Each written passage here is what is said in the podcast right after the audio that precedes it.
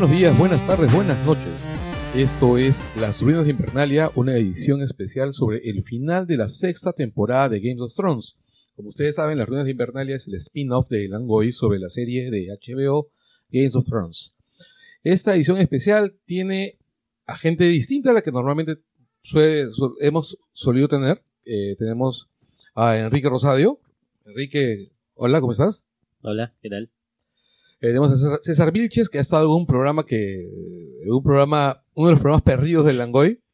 programa desaparecido de, de Game of Thrones. Así es. Y bueno, está Sebastián Arrece, que, que nos ha acompañado en las primeras dos temporadas de, de Ruinas de Invernalia.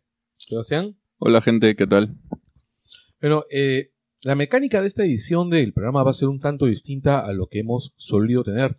Eh, vamos a hablar en principio sobre los episodios que no hemos tocado. El último programa ha sido sobre... ¿Sobre qué fue, César? ¿Sobre Broken Man? ¿O sobre Blood of My Blood? Blood of My Blood. Entonces, arrancamos con Broken Man. O sea, este. eh, chicos, ¿cuál es la idea con Broken Man? Eh, yo recuerdo haber arrancado el episodio y haberme sorprendido cuando he visto al perro de nuevo.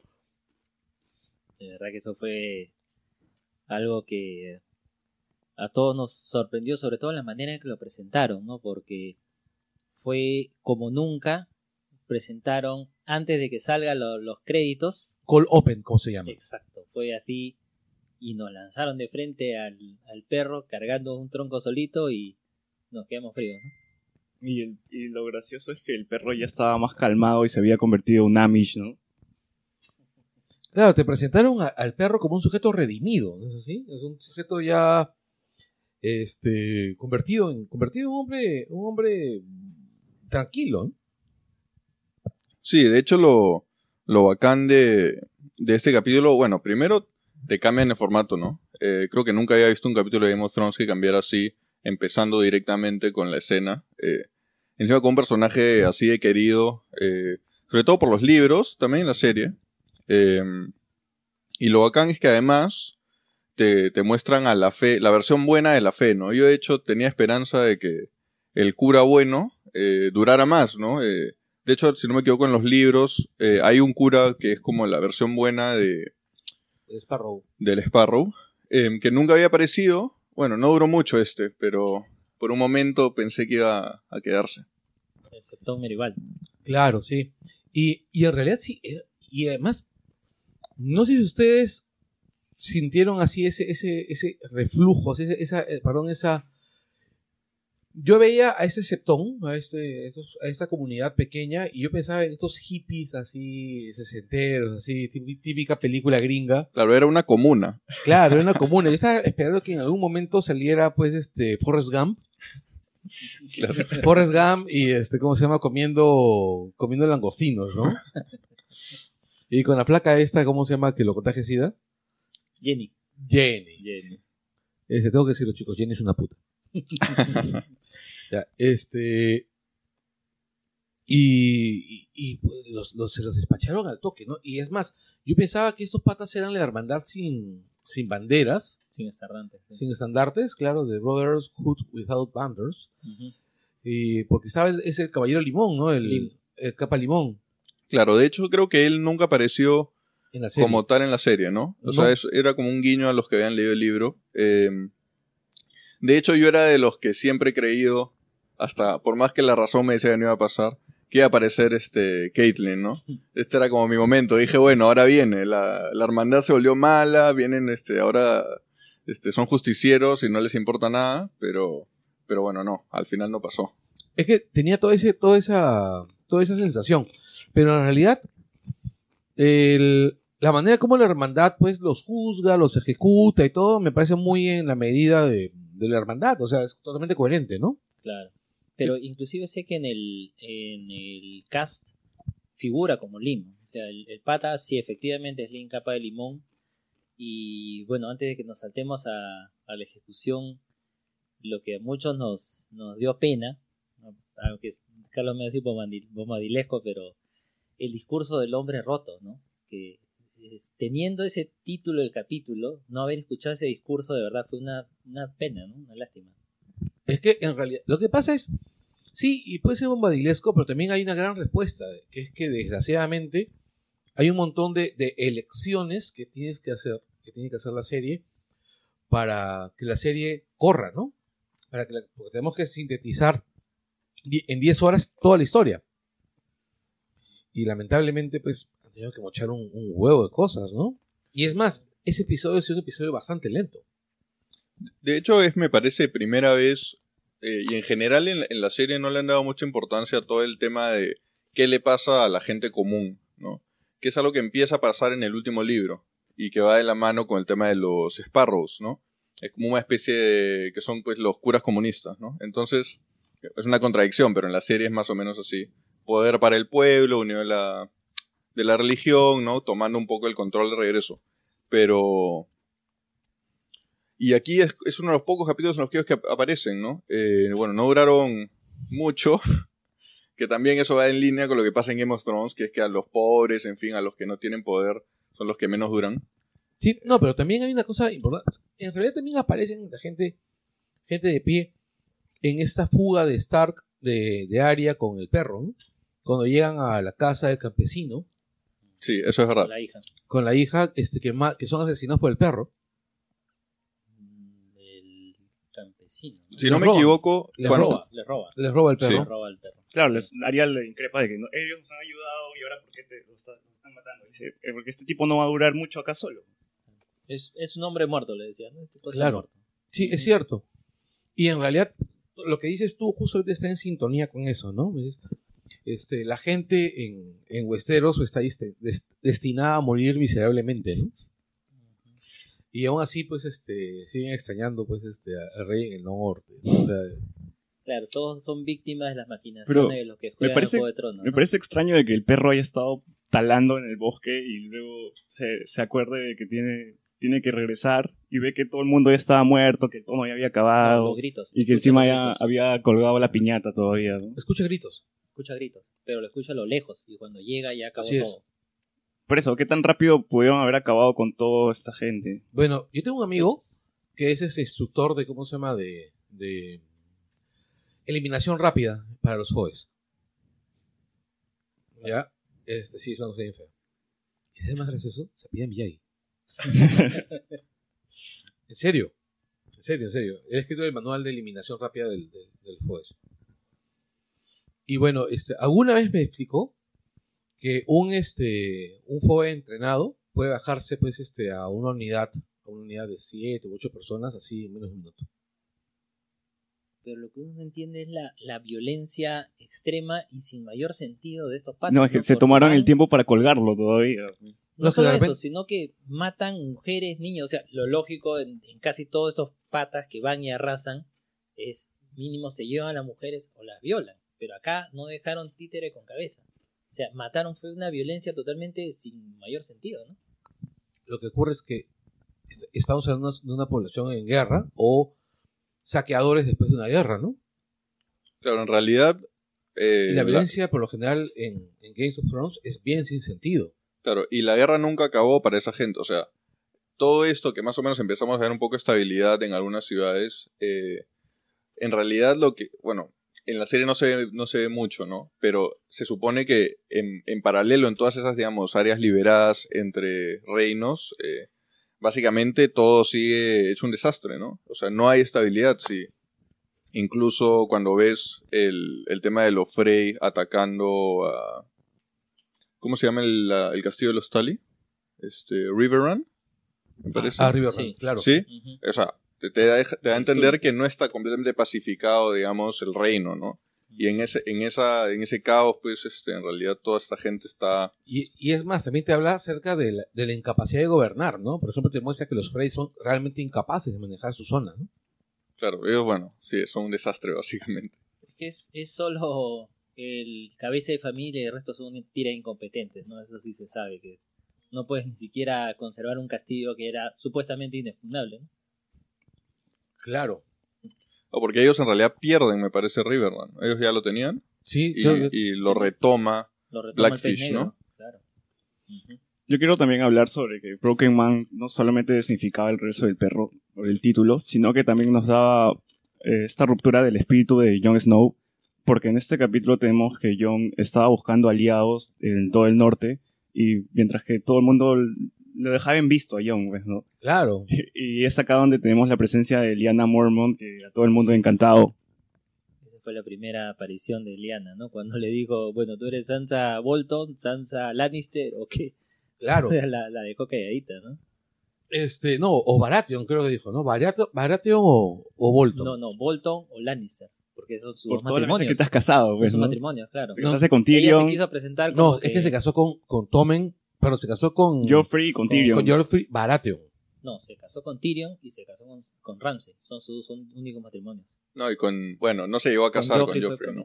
Claro, claro. Ah, Claro, cierto, cierto, claro. cierto. No llegó a casarse. Y, pero ella se quiso presentar que yo soy Sansa Stark y aquí me vas a hacer caso y en Juan la paró la chivola, ¿no? Y demostró lo que, lo que iba a hacer, ¿no? Cosa seria. Es que Ligana tiene más ovarios que Daenerys misma, güey. Lo que pasa es que es, Lyanna ha sido criada, es una amazona, pues, o sea, ha sido criada por una madre que ha sido una guerrera, vive en una isla realmente agreste, y desde Chibola ya es, ya es una líder, pues, ¿no? Caballero. O sea, y en este episodio es cuando te das cuenta, por ejemplo, que el, el norte, el norte le ha dado la espalda a los Starks, ¿no? Ya se cansó de esperar. Claro, en realidad quien salva la situación es Davos, ¿no? Si no era por Davos, en realidad este, sí iban a volver con rabo entre las piernas. Y aún así consiguieron tres aliados, ¿no?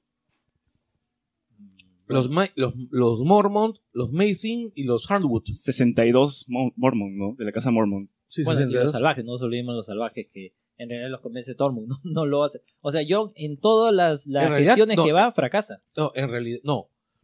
Este. Él sí convence a los salvajes. Él sí convence a los salvajes. Mm. ¿Por qué? Porque cuando él habla, cuando Snow habla, en ese momento, ¿cómo se llama? Boom, boom, boom, tira su lanza a favor de él. Solamente dice Snow. Y exacto. Y es convenció a quien tenía que convencer. Pero yo creo que Tormund fue el que dijo la precisa, ¿no? No, Tormund claro- hubiera dicho, él ha muerto por nosotros, Claro, era, era el Mesías ahora, pues, este, ¿no? creo que nadie le hubiera parado mucha pelota, ¿no?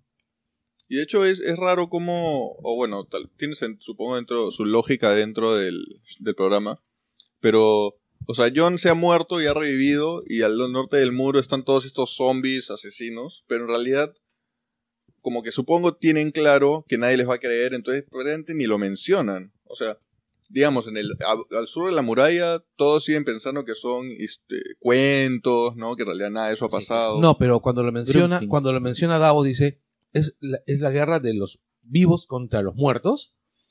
Y es Iliana mira, no recuerdo si consulta a sus a su El maestre que tenía al le costado. consulta, ¿no? Y dice, ya. Es porque los Mormon han escuchado el tema. Porque en el norte han escuchado el tema. O sea, definitivamente el norte es otra cosa. Claro, es una parte relativamente chica de, de todo el reino, ¿no? No, a lo que va creo que es que la resurrección de Jon Snow lo toman de manera muy normal. O sea, nadie se ha asombrado de que este hombre ha vuelto a la vida. Bueno, O este- tal vez piensan que, que- es mentira. Pueden claro. creer que son No, no, pero es que lo han visto. Han visto a, a Snow muerto. Han visto a Snow muerto y han visto salir de los muertos. Pero solo Y- lo de la guardia. No, Ojo, y pero los también- salvajes. Este, ¿Quién más? No, también, no, también lo vean los salvajes. Recuerda que lo, recuerda que Melisandre intenta resucitar a, a Snow enfrente de Tormund. Está muerto. Y todos los, y todos los, este, los de la guardia dicen, está muerto. Cuando lo cuelgan, los que lo cuelgan dicen, tú de- no deberías estar vivo. De hecho. De hecho, aparte cuelgan, si no me equivoco, solo a tres y lo acuchillaron como diez. Ah, sí. Sí, es verdad. Claro. Hay varios que lo acuchillaron que ahí sal- salieron libres, ¿no? Y lo han visto muerto. Entonces, Es que el... es un- pero es un grupo igual reducido de personas que, que lo han visto realmente muerto y después vivo, ¿no? Lo que ocurre es que estás, estás olvidando un tema. O sea, pasa un buen rato entre que Melisandre intenta resucitarlo hasta que él efectivamente resucita. Mediodía, por lo menos. Exacto. Que está tirado ahí. mucho- En, en- en efecto, pues un montón de gente puede haberlo visto. El cadáver. O sea, no es precisamente que estuvieran, que y estaban preparando la pira, todo para prenderle fuego y toda la vaina. Y este, y de hecho, Snow era un tipo querido, ¿no? Por los salvajes. Pero hay una, una cosa, yo creo que la amenaza de los salvajes, de los otros, probablemente haya sido clara para los Mormon, pero no para el resto de las casas, porque cuando va donde este otro jefe de Glover. familia, los Glover, ¿cuál es la preocupación de ellos? Los salvajes. O sea, ellos están preocupados por combatir a los salvajes y ni para nada se les ocurre por qué estos locos están invadiéndolos, ¿no? No, Piensan es que... que- es una invasión normal. No, en realidad lo que ocurre es que yo pienso que los Clover ven, lo ven de esa manera. Yo le hice caso a Rob Stark, rey en el norte, y, me- y los hijos del hierro, y por hacerle caso, los hijos del hierro invadieron mi, mi tierras y me hicieron mierda, quemaron, quemaron a mi familia. Y tú me vienes, y encima tú, te vienes, vienes acá, yo estoy acá, he, he estado cientos de años luchando con los salvajes y ahora, encima que tengo que volver a joderme con, con un Stark, tengo que soplarme a los salvajes. No me jodas, vete a la mierda. Vete, vete a jugar con Islandia.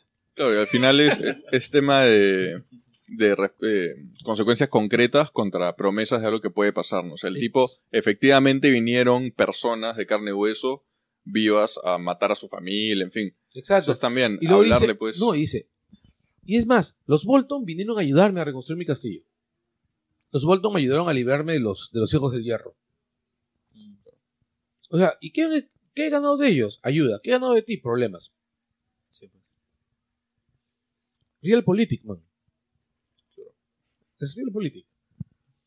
Entonces, lo que tienes ahí, una visión súper pragmática de, de Glover, y tienes la visión absolutamente romántica de, de la casa Mormont.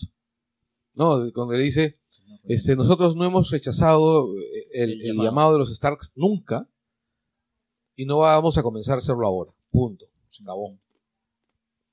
Tenemos 62 hombres porque es todo lo que tenemos. Que cada uno vale como 10. Claro, esa parte ahí. Y fue ella personalmente a dirigirlos. Y yo, yo pensé que cuando dijeron que cada uno vale como 10, pensé que íbamos a ver unos osos gigantes, por lo menos. Oye, pero mira, de los 10, de los 62, uno llegó a Invernalia, a Winterfell. El escudo este con el que con el que Jon Snow se baja, se baja este, ¿cómo se llama? Ramsey, es un escudo es un escudo Mormont. Ah, verdad. O sea, uno llegó. O sea, en efecto, en efecto, esos órdenes valían 10. Bueno, y de ahí pasamos a King Tanding, ¿no? Que Sí, claro. Marguerite y ya como sabía que estaba, le habían tomado la placa a la abuela, ya Le dice- advierte Claro, le dice, oye vieja, vuelta, este, arranca. regresa tú. Pero me, vaci- me vacila el hecho de cuando le dice, me voy con la satisfacción de saber que perdiste, que la cagaste, que todo lo que has hecho es tu culpa. la, la reina de espinas de lo máximo. Claro, Que le da claro. una revolcada Claro, como que los Lannister están poco solos. ¿no? Sí, que han perdido todo. Que han perdido todo y que no, hay- no tienen a nadie. Sí, y, y se le deja clarita, ¿no? Entonces, Cersei está solita. De hecho, este, King's Landing ahorita es, primero, los, los Lannister están quebrados. Económicamente están quebrados. Solo que nadie lo sabe. Y Brown se burla de eso cuando Jamie le dice, ¿no? Este, los Lannister siempre pagan sus deudas, ¿no te acuerdas de eso? Como que Brown lo mira de una manera de que, ¿estás hablando en serio? Ya están quebrados. Claro. No creo que le, le dice porque le recordaba a Tyrion, ¿no? Esa frase. No, Creo no, no. chotea, ¿eh? Creo que es por el hecho de que están quebrados. Recuerda este episodio. prometió más todavía, si me acompañas a recuperar el castillo de Blackfish, este, te, te vamos a pagar, güey. No, y es, recuerda que, ¿cómo se llama? Que, que incluso, en realidad, los Lannister están endeudados mal. Con el banco. Así es con el Banco de Hierro. Y este. el- entonces de ahí dejan a Cersei como en una posición en la cual tú sabes perfectamente que ella o patea, o patea el tablero o la van a sodomizar, pues, este, la van a sodomizar, pues, un. O sea, le- le- van a traer a Hellboy para que le haga fisting. Pero ahí, ahí es la estupidez de, de- Porque hasta el último, la reina de espinas le dijo: Tu papá tuvo el criterio suficiente de que debías colaborar aún con tus enemigos. Y hasta el último momento ella hizo todo lo posible por enemistarse con los Tyrell, ¿no? Por su Lo que pasa es que su estupidez, su ceguera, ¿no? el tema de Cersei, al menos como lo veo yo, es que ella es súper buena, digamos, a nivel táctico. O sea, si, la si ella quiere que te den vuelta, te dan vuelta. Pero el tema es que el largo plazo siempre mete la pata. Entonces, básicamente, por culpa de ella aparecen los Sparrows. Por culpa de ella, los Lannister se quedan solos. El fuego Valirio, como dice.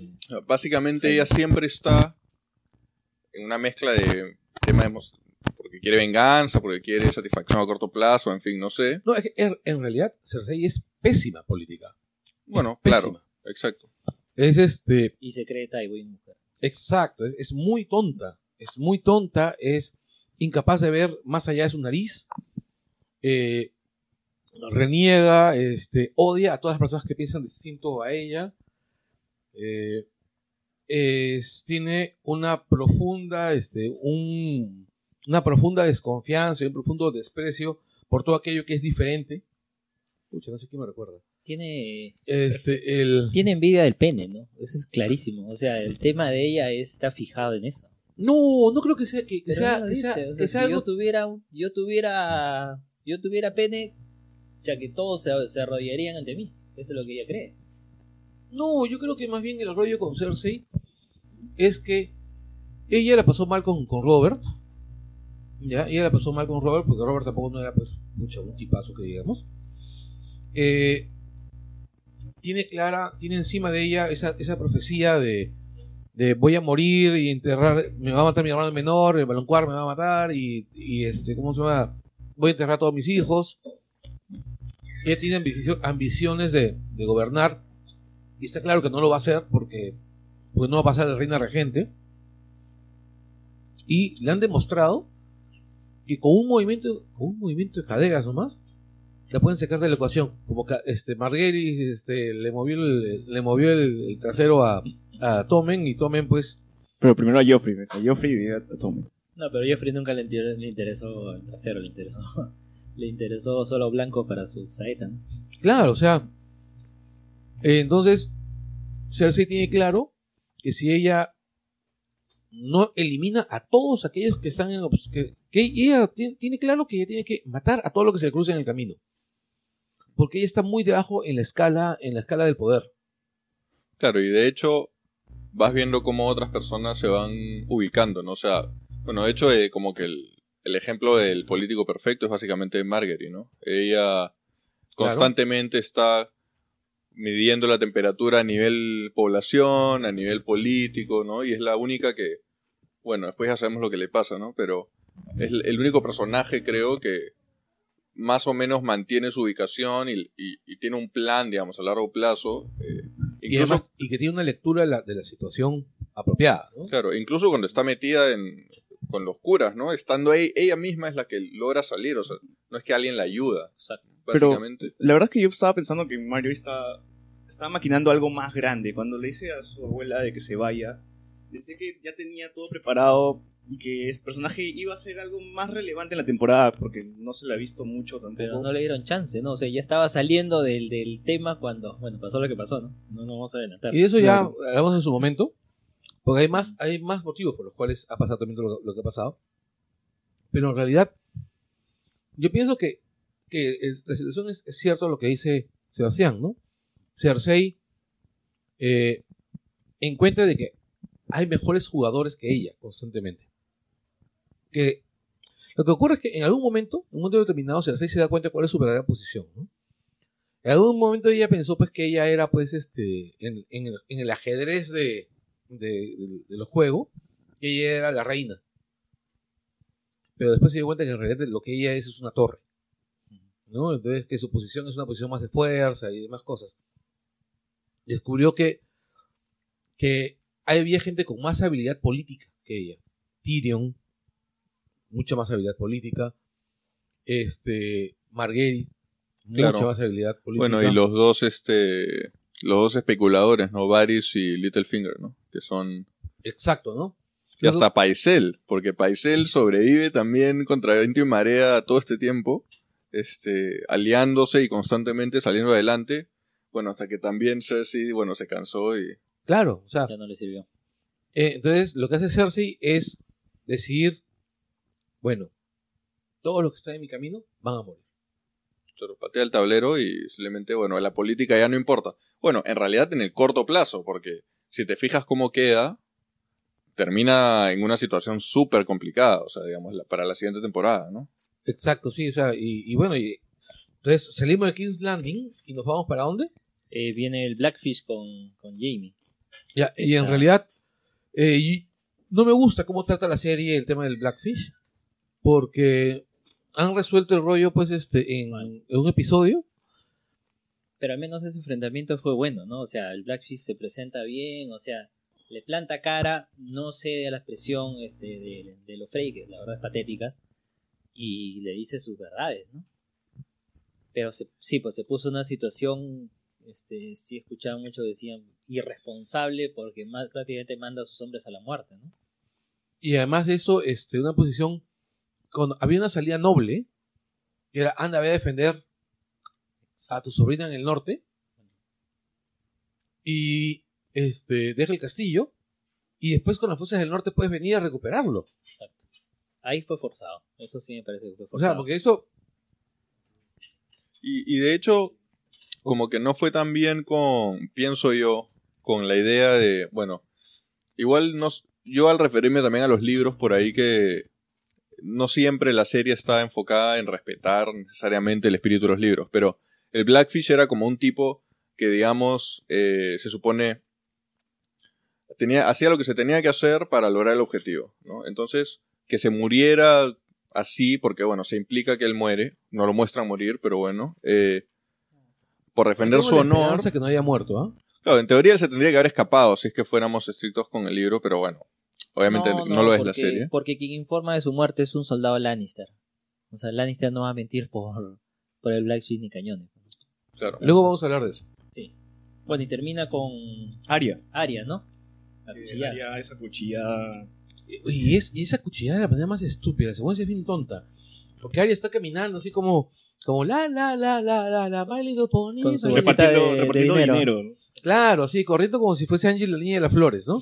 Buscando este, ¿cómo se llama? El, el barco de los siete colores. Y es evidente, pues si está caminando de la manera. Oye, hay una niña buscando, este, buscando un barco para escapar de ahí rápidamente Y con mucho dinero. y con mucho dinero. Y que está siendo perseguida por una hermandad de asesinos de milenios. No. que es conocida en la zona. O sea, Pasa desapercibido, al menos. ¿no? Exacto, pues. O sea, tiene un letrero sobre la, sobre la cabeza que dice: Soy un imbécil, mátenme. y bueno, pues eso es lo que ocurrió, ¿no? O Entonces, sea, ¿cuánto- ¿cómo consiguió el dinero? Mendigando no creo. Lo podría haber robado, ¿no? O sea, en realidad No, de ya hecho, tenía las habilidades. ¿a quién mató y el robó? Al, al Mester, ¿no? Al pedófilo. Sí, pero no era un Meister, era uno de los Kingsguard. Eh, Merin Trant. Merin Trant, Merin exacto. Trant, claro.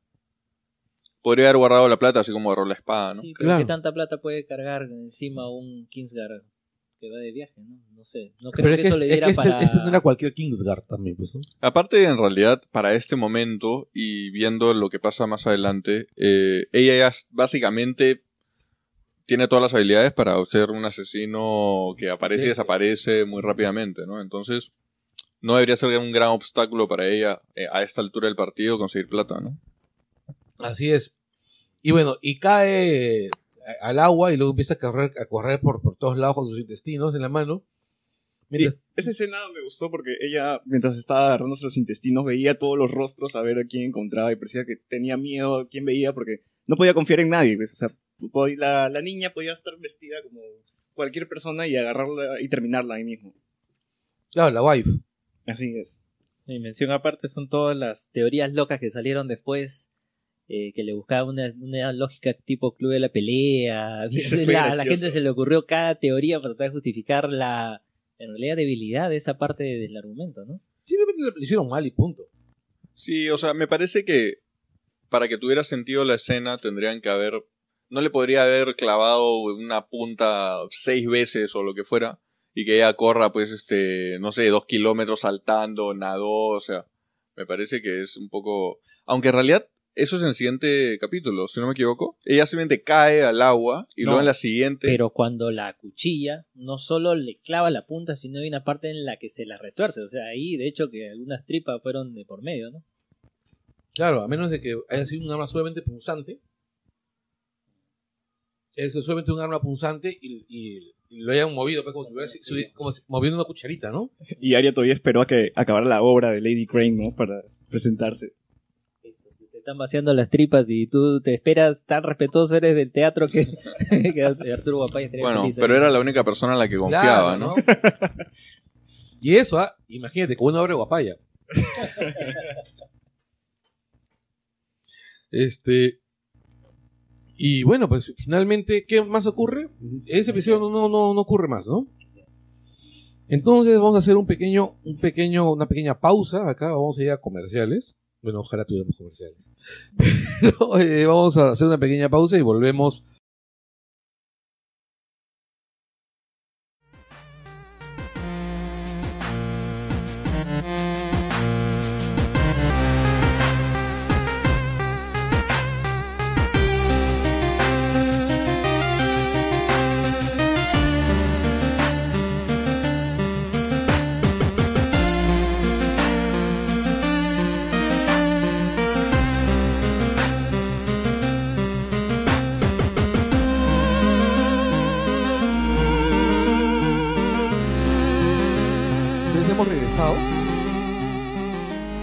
Nos toca No One. No One es el, el séptimo episodio, el octavo episodio de, de la serie.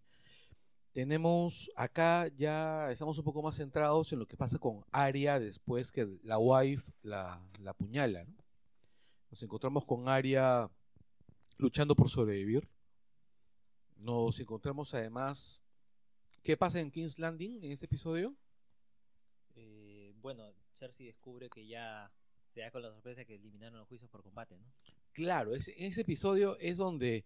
Claro, para eso ocurre algo antes, ¿no? Que es que cuando el. Cuando intentan llevarse a, a- Cersei, No, claro. Y- Los, los, los septones, los- los gorriones. Claro, la montaña le sacan la Claro. columna a uno. Claro, la montaña asesina salvajemente a uno, ¿no? se aplica Resident Evil, creo. a- Así es, le hace un Stars. y, y, y bueno, este, ¿qué ocurre? Este, ¿Cómo se llama? Es ahí cuando tomen prohíbe los juicios por combate, ¿no? O sea, que en realidad lo que hace es matar a su vieja, ¿no? prácticamente. ¿No? O sea, la condena a, a morir así salvajemente. Y el Gorrión Supremo jugando, encerrando a la leona y cercándola cada vez más, ¿no? Confío en que la leona se va a dejar capturar fácilmente. Lo cual demuestra, entre otras cosas, que, que el Gorrión Supremo tiene menos visión de la que parece, ¿no? O sea, en realidad, al principio, te, y a mí me parece muy chévere la manera como van pintando al Gorrión, ¿no? O sea, al principio te lo pintan como un sujeto realmente brillante, ¿no? Con una capacidad estratégica notable, ¿no? Y, pero después van dejándote claro que el tío en realidad lo que tiene es una enorme ambición, un enorme fanatismo y que eso lo siga para, para reaccionar, ¿no? Si te das cuenta, los dos enemigos, ¿no? Tanto Cersei como, como el Gorrión son dos tipos bastante ciegos. De hecho, eh, parte del tema del gorrión es que él siempre anda confiado de que si lo matan a él, que es lo que él piensa que haría Cersei, eh, en realidad la revolución o en fin, la religión que él está intentando expandir, al revés va a crecer más, ¿no? Va a ser como él un mártir. Eh, y entonces él siempre anda jugando confiado en ese sentido, ¿no? Él está dispuesto a morirse. Es una persona. La respuesta igual de Cersei es mucho más grande que matarlo a él, ¿no? Claro, la, la respuesta de Cersei es, es notable en ese sentido, ¿no? La respuesta de Cersei es liberarse de él a un nivel ideológico, ¿no? Pero aún así no, no, no, lo, no logra, ¿no? No lo logra. Bueno, de verdad que ahí el Gorrión Supremo, pues, que tanto hablaba de, haber dejado todas las vanidades de la vida, de supuestamente un, desinterés que él proclama hacia el poder y se demuestra como el principal eh, ambicioso, el principal este, maquinador por obtener el poder, ¿no? Y es, y en realidad, pues, este, toma- tomar el poder lo pierde, ¿no? Porque no nos encontramos con que el Gorrión Supremo sea eh, un líder bastante, un líder consecuente. De hecho, en realidad, y eso lo, nos lo vamos a encontrar en el capítulo final, el Gorrión termina como termina básicamente por su incapacidad de aceptar que otras personas puedan tener razón. Yo creo que el pata pensó que le había tomado la placa a Cersei, le había tomado la medida, pero subestimó el grado de locura que tiene, ¿no? O sea, Sí. él dijo, esta, esta mujer es una mujer estúpida, no tiene mayor planeamiento táctico, pero, pero y yo con unas cuantas jugadas la encierro, la, la arrincono y va a caer redondita. pero no pensó hasta qué punto Cersei estaba loca, ¿no? Bueno, y de hecho sí, en- en cier- o sea, hasta cierto punto él logró su... O sea, convirtió al rey, ¿no? O sea, hizo la jugada...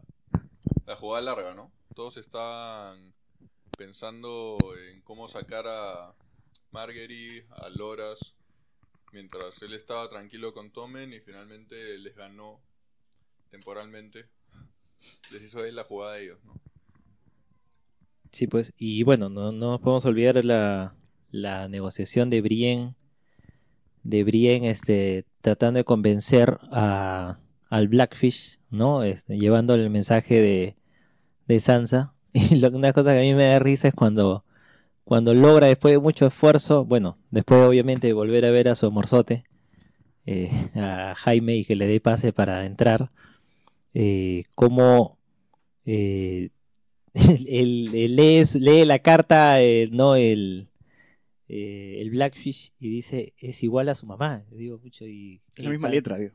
No, no, es, es igual a su madre, dice. Yo digo, pucha, que le ha mandado un dibujo, qué es lo que ha hecho, ¿no? ¿Cómo, cómo ha reconocido a Catelyn en las palabras de... Tal de vez en la, ¿no? manera, en la construcción del lenguaje, ¿no? Eh, o sea, yo por ese lado me imagino que de repente es por temas de construcción del lenguaje, ¿no? Usaba frase de su mamá. Claro, las frases, posiblemente pudo haber imaginado la entonación de Caitlyn, Diciendo esas palabras. ¿sí? Otra cosa también de que hablar es de que la motivación de Brienne para que Blackfish entregue el castillo era porque ella tampoco se quería enfrentar a Jamie, pues. En, ese, en esas negociaciones cuando hablaba con Jamie, le lanzaba unas miraditas de, de aún te sigo amando. Y sí, es cierto. Esa, esas, este, el, el lenguaje corporal, el lenguaje no verbal de, de la tía es bien, bien obvio, ¿no? De hecho, ella es parte, bueno, Brienne ahora resulta que todos quieren, antes nadie le daba bola, y ahora Brienne es la más querida de, de Westeros. Hasta los salvajes. Pero, y aparte, bueno, todo el tema con Jamie y Brienne es porque, que es lo que estábamos conversando antes, eh, Jamie pues está volviendo la versión, lo que yo pienso, que está volviendo la versión buena de sí mismo, ¿no? Está como madurando como personaje. Y entonces esa relación con Brienne es parte de ese cambio, ¿no? Eh, ella es como lo que él quisiera hacer, ¿no? más o menos. Aunque cuando estaba con Edmond Turley le dice, es- voy a lanzar tu bebé eh, por la catapulta simplemente para regresar con Cersei, y, porque yo la amo. O sea, ahí sacó parte de Pero es la parte mala de él. Yo creo que César, es al micro. manipulación. Yo creo que eso es manipulación y creo que en realidad ahí le está demostrando que de los que quedan eh, es de los que mejor manejo tiene, ¿no? Él como que ha aprendido a, a política, ¿no? O sea, por Tyrion o por... Y, y empieza a usar esa habilidad que los Frey pues evidentemente no tenían, ¿no? Este... Y definitivamente te, te- te ponen a los Frey como gente realmente tonta. O sea, no te dejan, no te dejan ningún tipo de, de, de duda que es gente que no tiene ningún tipo de, de manejo de ningún tipo. Y que no pueden cumplir con sus amenazas. Y no solo no pueden cumplir con sus amenazas, sino que el- no pueden gestionar ni lo, ni, lo mínimo, ¿no?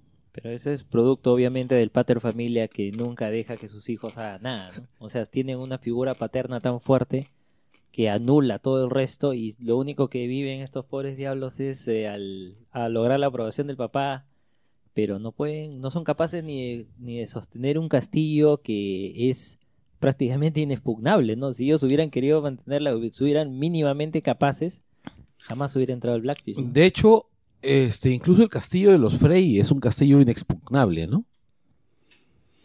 Y, y- y bueno, y Riverrun también. sí, claro, no, pero lo que yo, yo me pongo a pensar en lo que pasa en el episodio 10, ¿no? O sea, Ah, siendo un castillo inexpugnable, igual se los bajan, ¿no? O sea, pues son bestias, ¿no?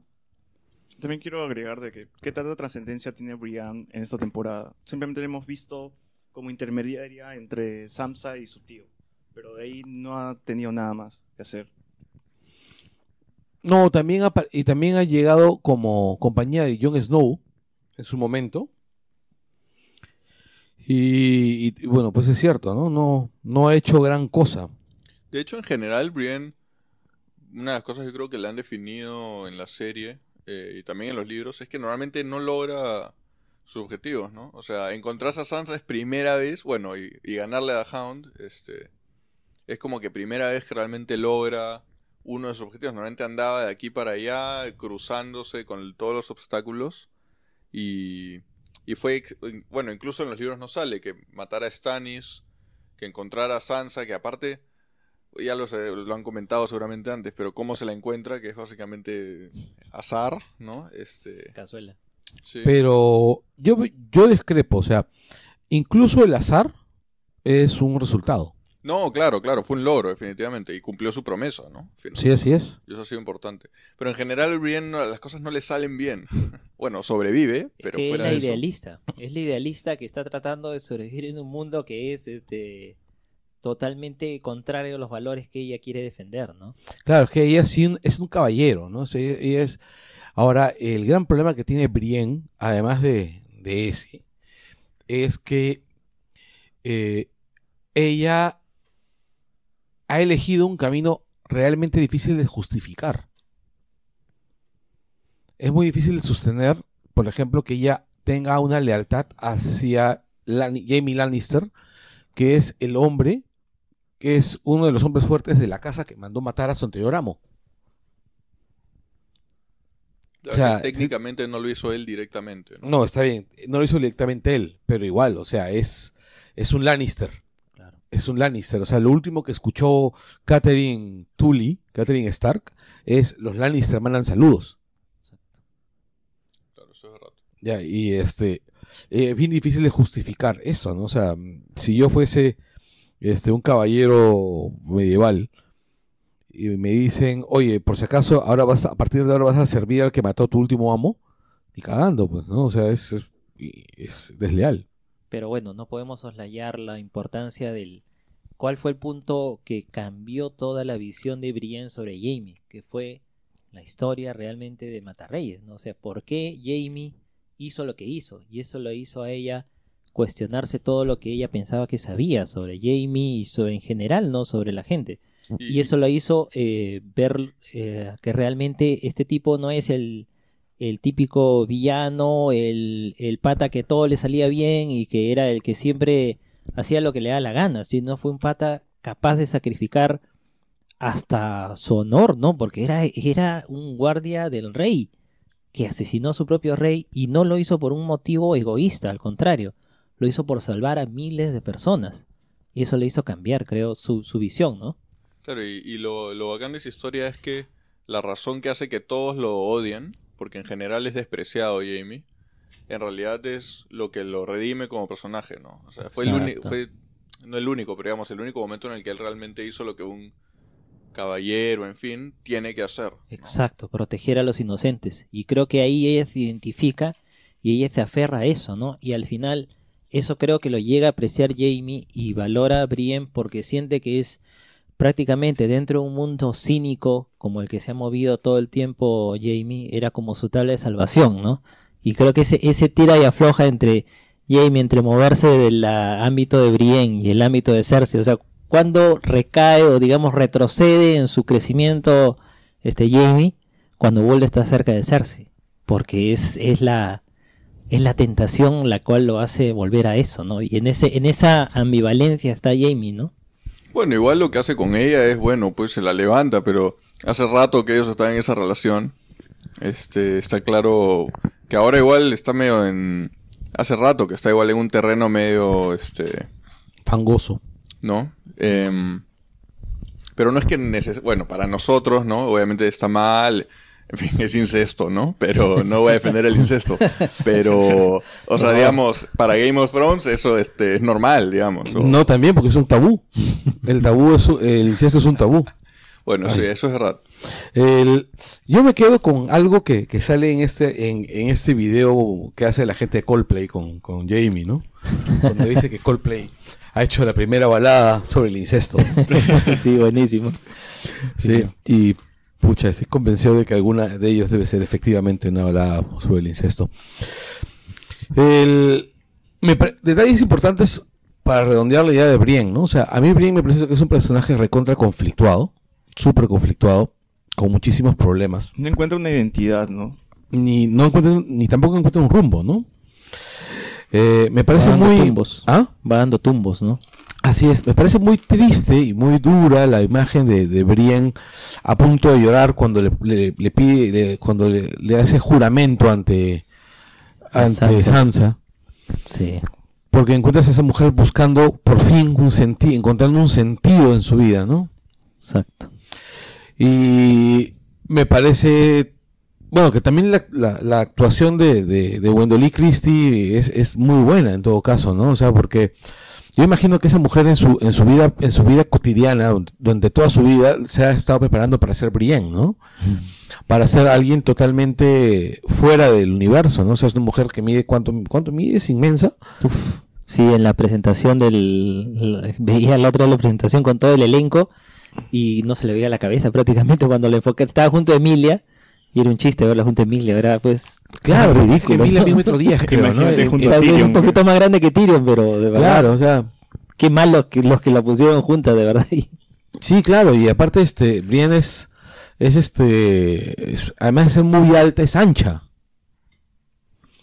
Entonces, claro, es una cosa monumental, ¿no? O sea, eh, monumental en el sentido de, como puede ser un Menhir, ¿no? Un Dolmen, ¿no? O sea, es un- como- y, y debe haber tenido una vida, o sea, la actriz, en la cual le ha resultado difícil encajar, donde puede haber sido hasta violentada, bulleada por, por el tamaño. Entonces, De hecho, refleja, es como que está hecha para el personaje, ¿no? exacto, sí, sí, sí. Sí, buen cast. Igual que Tyrion Definitivamente. también. Sí, claro. Pero Tyrion tiene una, una- ya tiene una trayectoria como actor más o menos armada, ¿no? Pero siempre lo vio lo vieron a él no que sí recuerdo que mencionaban eh, siempre lo veían a él que él iba a ser Tyrion o sea lo tenían claro no Claro, es que es el actor enano más uh, con más talento, ¿no? más dotado.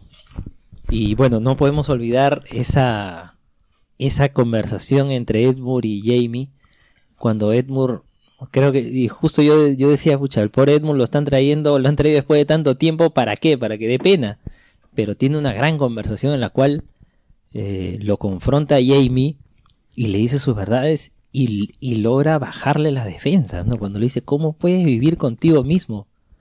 Y de verdad tú lo ves que esas palabras le llegan al fondo a Jamie, ¿no? Y lo, y, y lo bajan. Pata demora en reaccionar, ¿no? O sea que es, es una escena bien fuerte esa. Sí, es cierto. Esa escena es, es bien dura y justamente esa escena hace que, que Jamie eh, haga lo que hace. Y, y Edmure traiciona a su familia básicamente porque Jamie le mete su cuadre, pues, ¿no? Y eso, eh, y sigue cuadrando, sigue sin, o sea, si bien es cierto la escena es potente y las palabras de Jamie uno puede entenderla, pero tratando uno de ponerse en la situación, o sea, al final el hombre estuvo una vez con la chica, ni siquiera saben si, no creo que debe tener dudas si realmente ella no fue parte de toda esa maquinación y le hablan que supuestamente tiene un hijo, cuando al pata ni les consta, o sea, se la creyó bien fácil, ¿no? O sea, eso me pareció un poco, mm, digamos que un poco débil en el, en el plot, ¿no? O sea, porque imagínate, tienes que optar entre tu familia y tu gente que está ahí y decides a traicionar a todos por una mujer con la que estuviste una noche y un hijo que ni siquiera sabes si existe, O si es, este, o si es suyo, es, es, es, es forzado, ¿no? Me parece. En efecto, y uno- un detalle que a mí me parece muy chévere en esta, en esta, este, en esta conversación es que donde te das cuenta que Ed Moore es básicamente lo que siempre hemos creído, un imbécil. Otro tomen. No, no es un tomen, es algo peor que un tomen. Es la versión paparula de Ned Stark. En realidad Sin- siempre hablan sin de él criterio como militar. un personaje blando, ¿no? O sea, el, y el Blackfish desde el comienzo lo desprecia, ¿no? Este, de hecho, vemos una parte de eso en, no sé si hace una o dos temporadas, cuando queman el cuerpo del papá, Claro. Capaz de que tirarle le una tiene, flecha. que el, Blackfish, claro, le tiene que quitar el arco de la flecha porque se les iba el cuerpo y no le iba a poder quemar. En el, está en un- el cuerpo del papá en un río, en un barco, ¿no? Claro, sí. Entonces, Pero lo que más lo pinta de cuerpo entero es esa, esa, esa supuesta gran victoria que tuvo y que al final acabó fregando todo el plan de, de Rob, ¿no? Que hace que la fregó, ¿no? O sea, ellos estaban cercando a la montaña y lo estaban llevando a su terreno y él por no seguir las órdenes arruinó toda la estrategia que, estaba, que habían planeado Rob y, y el Blackfish, ¿no? Claro, es que para eso bueno. también eh, siempre hay un imbécil, pues, ¿no? Siempre es el, es el, es el cuñado idiota. Pero han sido muy crueles con él, ah, por, por lo menos en, en los libros, este, tiene la consideración de rendir el castillo, pero no lo echa su tío tan fácil, ¿no? Al menos lo ayuda a escapar. Pero acá prácticamente volteó de un momento a otro y su mismo, se ve el- a su misma gente cómo lo desprecia, ¿no? O sea, cómo por un momento sacaron cara por él, lo obedecieron, le dieron la contra al Blackfish, para después ver que su señor, por el que estaban abogando, era un pobre diablo que ni siquiera tuvo miramientos en mandar a atrapar o matar a su tío, ¿no? Eso lo deja mucho peor parado. Ya, yo veo ahí. eh, voy a eh, guardar mi hipótesis sobre eso hasta el, hasta el capítulo final. Entonces hacemos una pequeña pausa para saltar ya pues a la batalla de los bastardos. No, aún falta lo de Aria. Ah, cierto. Arya se, se salva. Se salva. Se salva detrás de una persecución media rara porque tenemos que esta niña parecía Terminator persiguiéndola. Era claro, era Robert Patrick, ¿no? Claro. Pero Lady Crane, la pobre Lady Crane que hizo un papel tan bueno y, y duró tan poco, ¿no? Y murió de una manera tan horrible que creo que la, la, la trituraron en una banca, creo, no sé cómo quedó la pobre mujer. Es que los personajes buenos de Game of Thrones siempre terminan mal. A pesar de eso, lo que decía sobre la persecución, me parece que no debió ser diferente, ¿no? Porque si supones, suponemos que son asesinos y son silenciosos, ¿por qué harías todo un espectáculo en la calle? Bueno, es que es obvio ahí que la wife se la tenía jurada. O sea, no era solo un tema de cumplir las órdenes de, de la hermandad de, de los asesinos, sino ella particularmente le tenía un odio especial a, a Arya, ¿no? O sea, para ella no era una misión, era algo que ella disfrutaba haciéndolo. Por eso es que se la vio pues tan contenta, ¿no? O sea, la mujer estaba yendo a matar, pero con una sonrisa de, oreja a oreja, ¿no? Ahora, también hay otro detalle, ¿no? O sea, la wife ha estirado la persecución básicamente para, para que Arya sufra más. Yo creo que en realidad Arya es la que estiró la persecución. Porque eh, recordemos que había una teoría en Reddit que decía que Arya engañó a todos y que tenía todo preparado. Yo creo de que en parte sí tuvo razón la teoría porque tenemos que esta Arya cuando cae de las escaleras ¿Ya?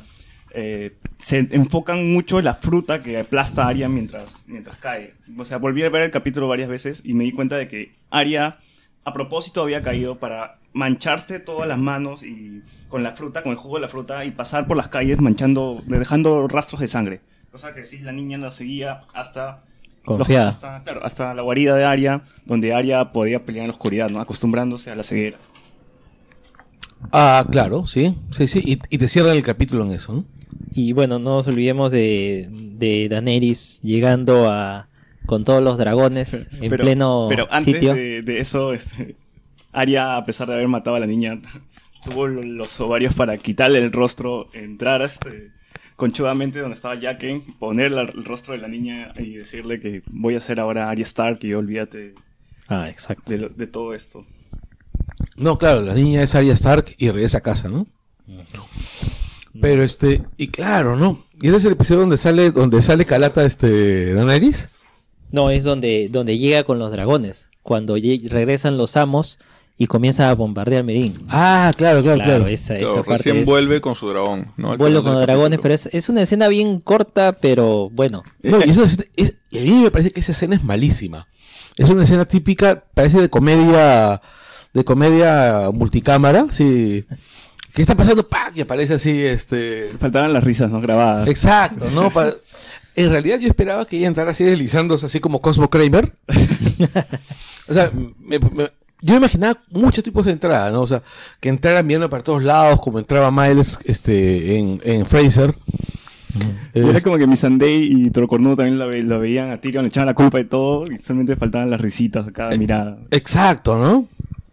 O que le miraran y hicieran ese gesto de, uy, ya fuiste, ¿no? O sea, Claro, y es que también en, en este arco, en esta temporada, no- Tyrion no ha hecho nada en, en todo. Sim- simplemente se ha limitado a hacer chistecitos y a estar jueguitos con Missandei. Bueno, ahí no estoy totalmente de acuerdo, porque, yo, ¿ah? este, porque ahí recuerda que Tyrion eh, cuando habla con los amos, hace ver muchas de las incoherencias de la posición de Dani. O sea, Dani quiso liberar, quiso cambiar toda una estructura política, social, de una, de una tierra que no conocía y aplicar sus criterios de liberador de esclavos sin plantear nada a cambio. Y Pero- Tyrion lo pone claro, o sea, se lo Tyrion dice... era supuestamente arreglar lo- los desastres de Daenerys, pero cada vez que arreglaba algo, siempre la caga. Estaban No, Pero es que la posición en la que estaba, pues también no, tenía es que mucho que hacer. ha arrancado pensando que estaba en Westeros. En Westeros, si Tyrion negociaba la paz entre los Tyrell y los Lannister, por ejemplo, por poner, y establecían las condiciones, los Tyrell y los Lannister iban a respetar las condiciones. Porque era una- un continente que está regido por una serie de normas. En cambio, los esclavistas no están, no están bajo esas normas y Tyrion se resistió a pensar eso. Claro, no lo, ven, Tyrion no lo estaba- ven como sus iguales. Tyrion estaba tan confiado que Castañeda podía haber hecho un bypass de por debajo y no se daba cuenta. O sea, no, bueno, recuerda que, que- tenía Varys, ¿no? Tampoco estaba No, pero él Varys solo. se fue. Varys no estaba. O sea, Pero al final Tyrion sí, algo, ¿no? sí logró la paz. Eh, Logró una paz frágil, pero logró una paz. A la fuerza también, porque... ¿Qué hubiera hecho Dani? Deberían preguntarse ustedes qué hubiera hecho Dani en el lugar de Tyrion. ¿Hubiera sido capaz de mantener eso?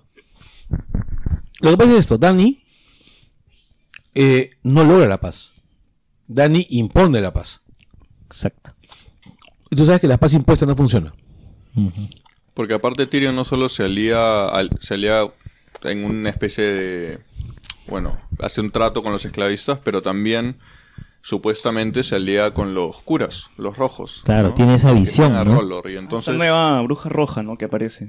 claro. y- Por cierto, esa bruja roja y- aquí, gran personaje. ¿ah? Esa, esa, ese speech a Varys fue, pero creo que pocas veces hemos visto a Varys desconcertado, boquiabierto y creo que hasta asustado, ¿no? O sea, Y- lo dejó frío. Y es, bacán, el, bueno, que es un tema que hasta ahora yo estoy esperando que más adelante expliquen algo sobre eso, que es que cada líder tiene un cura rojo. O sea, siempre que hay alguien, un jugador importante, termina siendo influenciado por uno de estos. O sea, tienes a Toros con Beric Dondarrion, tienes a Melisandre con Jon y antes de él con Stannis. Y con bueno, no ha aparecido, pero hay también uno de ellos camino a reunir, a tratar de asesorar a Dani, ¿no? Que es, me imagino que va a ser el personaje de esta... Aunque simplemente lo han dejado de lado. No, a está la, ahí. A la mujer esta que habla con Varys. Hay dos, dos este, hechiceras rojas en, en Merín. Una, una morena y una blanca. Ya. Y bueno, yo veo que ahí lo que ocurre es que en, en Westeros hay varias religiones. No está la religión de los Claro. siete. Ujú. El Señor de la, de la Luz es. Rolor es uno de los siete. claro. Eh, no. No, no, No, Rolor es, es una religión Claro, ya. independiente. Pe- Y es- en realidad eso es, es interesante lo que menciona Sebastián, pero si lo vemos en los hechos, es la única rel- religión funcional, digamos, ¿no? La única religión que da alguna prueba de que Existencia. existe, ¿no? Porque No, todas las no, otras no, no, son no. creencias, ¿no? No, no, no, no. bueno, si ven, salvo los antiguos dioses, ¿no? Ya, eso es a lo que yo voy. En el norte no adoran a los siete, adoran a los antiguos dioses. Exacto. Y que son probablemente una combinación entre el hombre árbol, que ¿cuál era el nombre? El arciano. El arciano. El y cuervo de tres mezclado ojos. con este básicamente los distintos este seres semimágicos no que son los niños del bosque este Y este el- y bueno, el cuervo tres ojos y demás gracias. Pero por eso, entre Rolor y los antiguos dioses, ¿qué, qué se puede, por ejemplo, los siete, qué demostración han tenido de que realmente es, eh, hay algo detrás de eso más que una creencia? no Nada. ninguna Por e- se entiende que eh, por el norte estén los antiguos dioses porque efectivamente se manifiestan y Rolor porque efectivamente se ve que hay resultados, ¿no? O sea, reviven personas, este, hay profecías, o sea, hay cosas detrás que le dan un sustrato a los creyentes a seguirlos, ¿no? E inclusive a los gobernantes. Es que yo creo que hay un correlato. Bueno, es claramente que hay un correlato con las religiones este, organizadas, ¿no? O sea, las religiones británicas este, precristianas están en, los, son los antiguos dioses, ¿no? Tienes, este, ¿cómo se llama? Con Rolor, tienes este, posiblemente la- a las religiones este, orientales, ¿no? Tienes a, a, a Jura Mazda, tienes... No, esa, esa, esa Jura Mazda, básicamente, ¿no?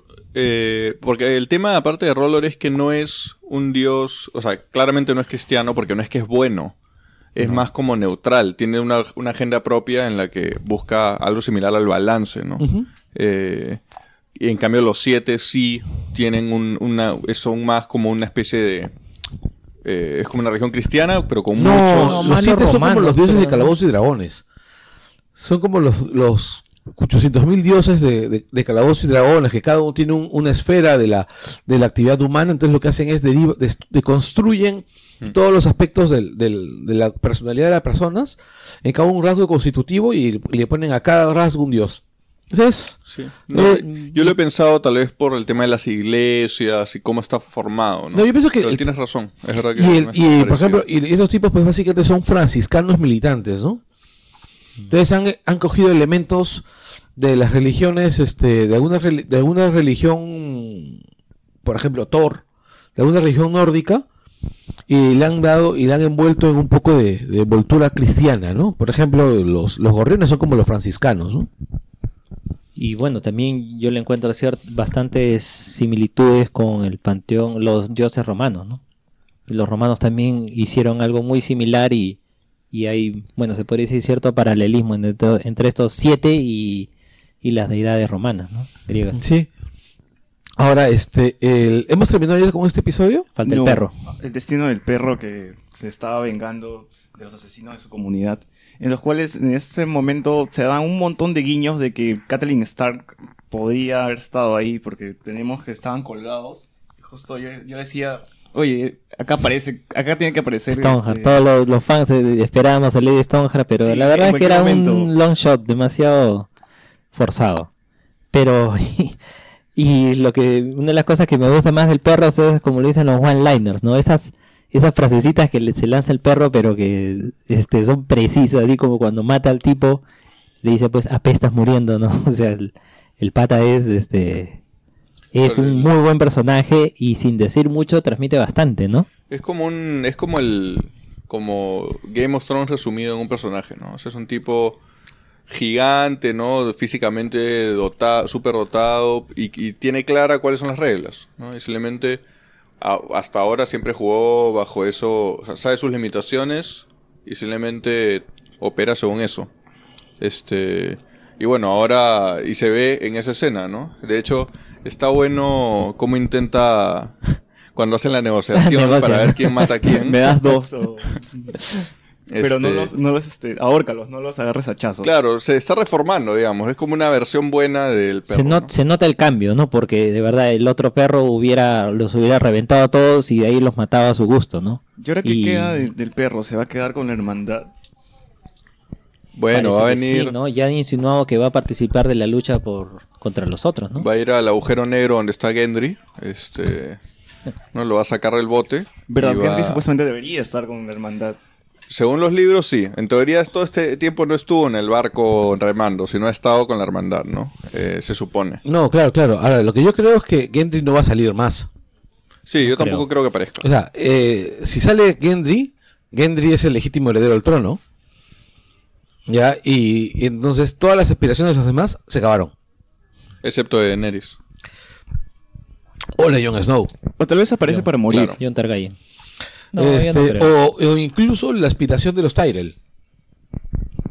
Mm, Claro. O sea, porque al final de cuentas, eh, la reina Marguerite y con, tenía más derecho que, ¿cómo se llama? Que, que Cersei. O sea, Gendry sería, sumaría más, más descontrol y más caos a una serie que tiene que tener menos caos porque se va a acabar. Pero yo digo que podría aparecer como rico. Aparece y muere. Podría Sí. aparecer para que lo sacrifique la eh, Melisandre. Digamos, si queremos matarlo. Porque él tiene sangre. Baratheon. Exacto, ¿no? Y, y por asociación sangre Targaryen, ¿no? Creo que ese es. Técnicamente él y Stannis tienen una línea de. Sí, pero si Melisandre le da vuelta O sea, Davos va a ir y le va a llegar altamente los- todo y le va a dar vuelta. Se supone No que creo los llegue a eso. Se supone que los Baratheon y los. Este. Me parece que los Stark tienen este. No, ¿No? no, no, no. Los Stark no tienen sangre Targaryen. Los Stark Ah, es John en particular. John, claro, solo John. Sí, no, tienes Claro. razón. Ya, entonces acabamos con esto, vamos a hacer un pequeño corte. Y bueno, como decía el buen Ferrando, un comercial y regreso. Bueno, regresamos.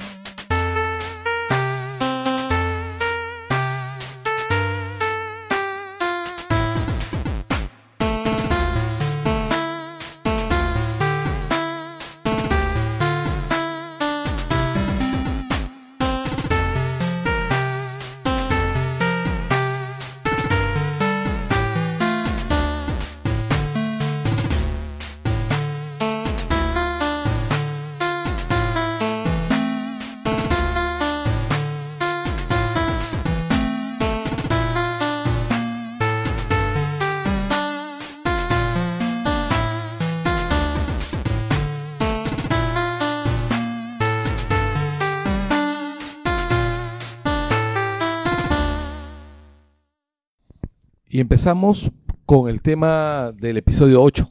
9, cierto, 9. Es la batalla de los bastardos. Posiblemente el episodio más esperado por los fans de la serie. Eh, arranca con Daenerys en, en Merín, tratando de, de sofocar después de, de su entrada a lo, a lo comedia gringa. Eh, Daenerys se, se- Bueno, no, en realidad No, lo no, dice es, voy a sacarles la mierda, los voy a... No, primero le pide cuentas a Tyrion, ¿no? Claro. O sea, Tyrion eh, diciendo, oye, explícame qué cagada has hecho acá, ¿no? Y, y Tyrion trata de justificarle y creo que le argumenta bien, ¿no? Que efectivamente él logró manejar la situación, logró eh, alcanzar una paz, eh, frágil pero paz, y que la ciudad volvió a la prosperidad y que más bien esos éxitos fueron los que forzaron a los amos a atacar la ciudad. Porque si hubieran visto que, que como estaba antes, no hubieran tenido que hacer mayor movimiento. O sea, ellos for- le forzó la mano y por eso se vieron obligados a, sitiar la ciudad y a tratar de destruirlo porque veían que el destrozo que dejó Dani lo estaba arreglando Tyrion y estaba caminando, ¿no? Y de hecho, en, King's Landing, Tyrion demostró que es un administrador hábil. Ahora, el, sí tiene sentido que una población libre, sin esclavos, una, una ciudad libre, sin esclavos, que esté comenzando a surgir económicamente, se va a convertir en un mal ejemplo, en Una amenaza. sí, una amenaza lo- para el sistema. el establishment. Y evidentemente, cuando llega Dani, se encuentra con que los esclavos, esclavistas están ahí, eh, dispuestos a jorobar la paciencia, están los hijos de la arpía también, y dice, bueno, pues la única manera de eliminar, de resolver esta situación es prenderles fuego a todo, matar hasta el último, madre, hijos, niños, todo. Destruir sus ejércitos, arrasar sus ciudades y no dejar nada. O sea, era Dani's, eh, Dani versión Rey Loco. Exacto, ¿no? Y eso es lo que le hace ver Tyrion. ¿no? Sí, le recuerda quién es el padre. le recuerda a su padre y hace esa referencia que todos este, vimos al fuego Valirio, ¿no? Que fue el primer guiño que nos, nos lanzaron de lo que iba a pasar el siguiente capítulo. No, además Tyrion sabe cómo funciona el fuego valirio, ¿no? O sea, de hecho él usó en la batalla de Blackwater, ¿no? Claro. Eso la, la hizo recular, ¿no? O sea, parar y un poco escuchar el consejo de Tyrion y citarlos, ¿no? Y fue, Claro, es que Ty- Tyrion le, su- le sugiere un curso de acción, ¿no? Un curso Una de acción, estrategia. pues. Sí. y fue, y fue muy satisfactorio verlos a, a los bondadosos amos en ese afán, en ese, en esa posición tan orgullosa de sentirse los ganadores. Les esperaba. De hecho, acá es una de esas que al final él es el que mejor, el que más claro tiene el tema político en Game of Thrones, básicamente. O sea, primero recordándole a Dani que al final ella tiene sangre Targaryen y el tema de aplastar a tus enemigos, que es lo que haría, por ejemplo, Cersei, no funciona, ¿no? Y no ha funcionado en Meereen, ¿no? Porque básicamente hasta antes de que él llegara, la ciudad nunca estuvo bajo control. Y bueno, de hecho, hacen todo un plan, ¿no? Que es el que se ve cuando... O sea, definitivamente todo el manejo que hacen al eh, tener a los tres líderes, digamos, de las ciudades esclavistas eh, y hacer que vendan a uno, que echen a uno y luego que sea ese el único que sobreviva es una jugada magistral, ¿no? O sea, hay pocos personajes en la serie que podrían haber hecho algo así, excepto tal vez Mergery eh, o Lena. Es una escena, y de hecho te sorprende, ¿no? sin mostrar mucha violencia, les cortan el cuello. Lo Me necesario, pareció- ¿no? A mí Lo me pareció necesario. también que le disparataba Tom, porque era que solamente aparecía el dragón y dos de los muriendo los de atrás. ¿no? Pero bueno, lo, lo, lo Bueno, bueno lo, fue lo eso. venden. Claro, no, y lo hábil de Tyrion en este caso, porque de hecho la estrategia era, no era necesario hacer gala de todo tu poder, simplemente darle una muestra de lo que les esperaba y cortar las cabezas. Tenías que arrasar con todo, simplemente mata las cabezas y deja una como testigo de que esto es lo que pasa Y no, fue solo, suficiente. y no solo testigo de eso, sino hay- al, mi- le está dando al mismo tiempo un mensaje entre ellos, o sea, ellos mismos a traicionar así de rápido de su nivel, que en teoría,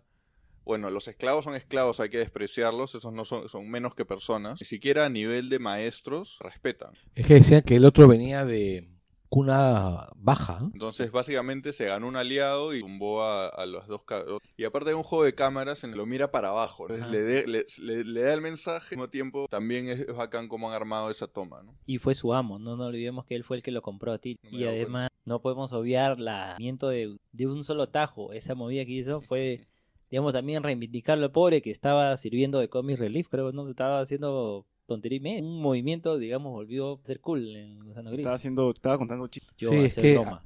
Pasó de ser, no sé, una especie de Blade de caja de agua este, a ser otra vez un comando dispuesto a... Un Ansali, pero no todo. estamos olvidando que es un pata que ha vivido, ha sido criado, o sea, el pata mamado guerra, ¿no? Y Claro. lo estaban presentando como un payaso. Es que en realidad, eso yo creo que es claro. El mismo tema de por qué Dani no es efectiva en Marine, ¿no? De que no se necesitan soldados.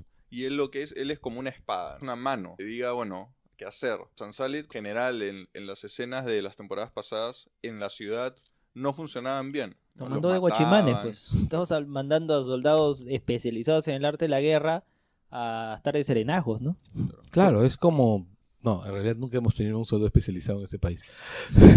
Por otra parte, también estas escenas donde que querían humanizarlo. Pero se esforzaron demasiado porque la verdad las, esce- las escenas de Gusandei eran insoportables. Sí, más allá de que está muy bueno. Eh, lo peor de todo es que la química entre los tres es muy poco creíble, muy poco sensata. No sé ustedes, pero a mí esos tres juntos no, no, me, no me convencen. Y de hecho, pero de cierta forma también lo ves. O sea, Tyrion, se nota en la cara de Tyrion que no hay química. Él forza, no camina. De hecho, O tratando de emborracharlos. Pero creo que Claro. la única escena realmente efectiva de ellos fue cuando se pelearon y les tratando de dar esa idea con Claro, ahora es justamente el consejo de, de Tyrion es el que logra lo que, lo que vemos después, ¿no? Es Amos traicionando al- a uno de ellos, a Gusano Gris matando al- a los dos otros, otros dos amos, Missandei diciéndole, bueno, Tyrion fue quien le dijo, ¿no? Eh, bueno, te hemos dejado vivir, explícales quién te ha dejado vivir y qué cosa es lo que te están haciendo y tengan claro qué es lo que les va a pasar si vuelven a venir acá a jorobar la paciencia. Sueltan a los dragones, los dragones hacen la, bueno, el, para allá. no, los dragones la ponen sobre la mesa, porque en, real- en realidad es este, y chorrea. al final. Ponen las colas. sobre- Claro, o sea, los dragones colocan la cola sobre la mesa, cocinan a los, a un, uno o dos barcos de los amos. Sí. Yo creí que iba a llegar. No, es que no era necesario, pero sí es necesario colocar a los dragones, ni siquiera destruyendo a toda la flota, sino un par de... un par de barcos que se bajaron y ya. Y Sí. nadie tuvo, tal fue el terror, parece que provocaron estos bicharracos que, que nadie se atrevió ni a lanzarle pues una fliera, Claro. algo, ¿no? Y de hecho eso está en parte de la jugada, digamos, la jugada magistral, ¿no? O sea, vas, es un barco y te quedas con toda la flota. No, es que también Fue- había otro detalle, ¿no? O sea, dejan claro que las fuerzas de los amos podían ganar por volumen, pero no por, por calidad militar, no por calidad militar, y este, porque dejaban bien claro que eran malos soldados. Y era gente que sabía quiénes eran sus amos, ¿no? Eran Por eso en, en dos patadas Gusano Gris les hizo ver van a morir por un carajo y inmediatamente le dieron la espalda. ¿no? Ponían respeto. Claro, bichos grandes, ¿no? Otros dos escapaban cerrado y sin la necesidad. Sí, Lo que ocurre es que en realidad estaban haciendo caso a Drogon. Implicancia. O sea, Por ahí otra especie de control telepático de, de Dani con los dragones, ya no sé. No, eso suena estúpido. Eso suena Sí. estúpido. O sea, eso. Deberíamos hacer una página así, un post así de las, las teorías más estúpidas que se han soltado, ¿no? Y bueno, lo creo que para antes de que cambiemos a la otra, escena. A mí lo que me gusta bastante y aprovecho para algo que o sea, tienes la versión de la guerra, va en un dragón, quema desde arriba, bonita, tú la ves y es astral. en fin. Oye, a mí Y me parece, pasas, sorry, Sí. pero me parece Dani subiéndose al ese tontísimo, porque el tipo está con un vestido de gasa, está un Claro. vestido, y ustedes saben que la gasa, no sé si ustedes sabrán, la gasa es altamente inflamable, ya, está este, con sandalias, con sandalias, está con un dragón que es relativamente liso, ¿no? O sea, salvo unas escamas así medio puntiagudas justamente en el lomo, ¿no? Que es donde Dani se va a sentar. ¿No? Entonces, Falta una montura. ahí. a, a menos que, ¿cómo se llama? Tendría Dani que tener tenga, una montura. tenga este, agujeros a lo largo del cuerpo para encajar en las escamas, en, las, en los spikes que están ahí. Es medio tonto. Bueno, sabemos que en, en un agujero, por lo menos. Pero Este- sí, pues lo lógico sería que tuvieran monturas, ¿no? Pero bueno, Exacto, todavía o sea, no atacan a- ese tema. a lo que yo voy es que el dragón ni siquiera es que vuele pues como un albatros, ¿no? O sea, que vuela más o menos de una manera estable en el aire, ¿no? Este dragón hace florituras, se mueve, ¿no? O sea, es- ves el dragón volando y tú te imaginas a Berlín cantando Take, Take My Breath Away, ese es Top Gun con dragones, ¿no? Pero este... Entonces digo, ¿cómo se agarra esa, esa flaca? O sea, porque yo no creo que sea muy fuerte físicamente hablando. Fue de Spider-Man. o sea, Claro. Bueno, o sea, técnicamente supone que tenés- O sea, no es libros, Pero, o sea, sí, en realidad la, la- la serie está buscando que sea más dramática, más... Pero, pero hasta cómo entrenar a tu dragón tiene más lógica. Claro. ¿Cómo entrenar a tu dragón? Es muy, muy lógico. Esa película. Sí. Bueno, pero lo que quería tratar, lo que está tratando de decir es que ahora vimos esta, esta versión bonita y vamos a pasar pues unas escenas de guerra o de tal vez más dura, más sangrienta que yo creo haber visto, porque la versión del norte también es una batalla entre esta es lo menos glamoroso y lo menos heroico que hay, ¿no? Es básicamente Como es la guerra. una ¿no? masacre. No, en realidad yo creo que esta es una versión de la guerra sumamente heroica, pero que te demuestra, pero es una versión muy realista. O sea, Claro. el tipo ha ido en un- una intención absolutamente heroica a tratar de salvar a su hermano. Y al intentarlo, ha mandado a la mierda su estrategia, Exacto. que es algo típicamente este, Stark. Así se mueren los Stark, así les Pero gusta. Daenerys y Tion. Claro, pues este es el, el Sabrinsky Point. de- es, el, es, es el momento de la tijerita. Es el momento en que llega Asha, le dice que no está cerrada ninguna propuesta y le hace un blink, blink, blink. ¿no? Le, le, le guiña el ojo, la mira, le muerde los labios. Y ¿cómo se llama? Daenerys la, la mira y, y le hace el gesto. Ya lo he visto. Claro. Mientras que Theon, pues lo mira y. Solamente le cae imaginarse. Claro, mira y, y mira a Gusano Gris y ¿no? Y le dice, pucha. Te entiendo, compadre. Pero sí me sorprendió esa actitud de, de Tyrion de, de, en lugar de, o sea, recordar únicamente los chistes que le hacía, de, de- digo, el Tyrion contra, contra Tion, ¿no? O sea, lo único que recuerda, lo único que le menciona son las bromas que le hacía por lo que era enano. Digamos que ese no es el, el Tyrion que conocemos, ¿no?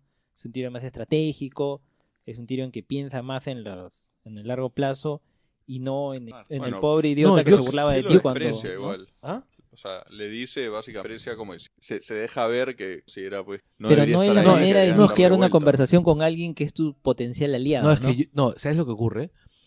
Eh, los Greyjoy no llegan como aliados, llegan pidiendo asilo y diciendo, tenemos esto para ofrecer si es que tú me permites luchar a tu lado.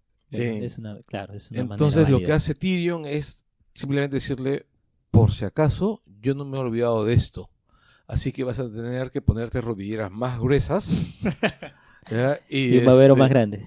Claro, rodillas más gruesas, tomar más listerine ¿ya? y, este, y aprender a, res- a contener la respiración por más tiempo. ¿no? Es, básica- es básicamente lo que le he dicho. O sea, hombre, no he olvidado lo que, lo que has hecho tú en Invernalia y prepárate para, para conceder mucho. Pero creo que Tion es, es lo suficientemente hábil para, para evitar esta provocación y bajar el tono, creo, de lo que se estaba escalando al decir, bueno, yo no soy apto para dirigir, va a ser mi hermana, y eso hace que, que Daenerys ya lo vea con otros ojos. Si no, hubiera sido, creo que mucho más duro, porque creo que todos sabían quién era Tion y lo que había hecho y de lo que se le acusaba que había hecho, ¿no? O sea, Claro, porque Era Tyrion bien increpa- difícil. increpa que había- era bien difícil que alguien buscara tener como aliado a un asesino de niños, ¿no? Y aparte ellos no esperaban encontrarse a este O sea- golpeado y traumado. Bueno, ya se ha recuperado un poco ¿no? por todo lo que le ha pasado, ¿no?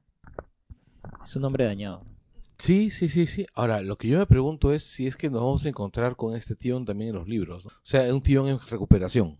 Porque Sí. Es lo más lógico. Ahora, en los libros, Tion podría estar, o sea, podría morir y no afectarían. Aquí está intentando resumir. Y en los libros, por ejemplo, el Greyjoy que va, en realidad es incluso otro. ¿no? Claro. Entonces serían combinados varios. Yo creo que tal vez e- esa línea los pueda seguir. Claro, aparte que en, la- en los libros, pues, Victarion tiene otro rol, ¿no? Victarion ya es este, es el antinet, ¿no? El cuerno. Sí. Ni sí tampoco creo que está- lleguen a mostrar, ¿ah? o sea, no, Ya no tendría algo- mucho sentido. No, no tiene mucho. Que supuestamente es el cuerno que llaman los dragones. Que debería controlar a los dragones. Pero ya, ya creo que ya con cómo han planteado las cosas ya no tiene sentido que No, lo muestren. Claro, o sea, definitivamente en la siguiente temporada Euron va a ser el enemigo, ¿no?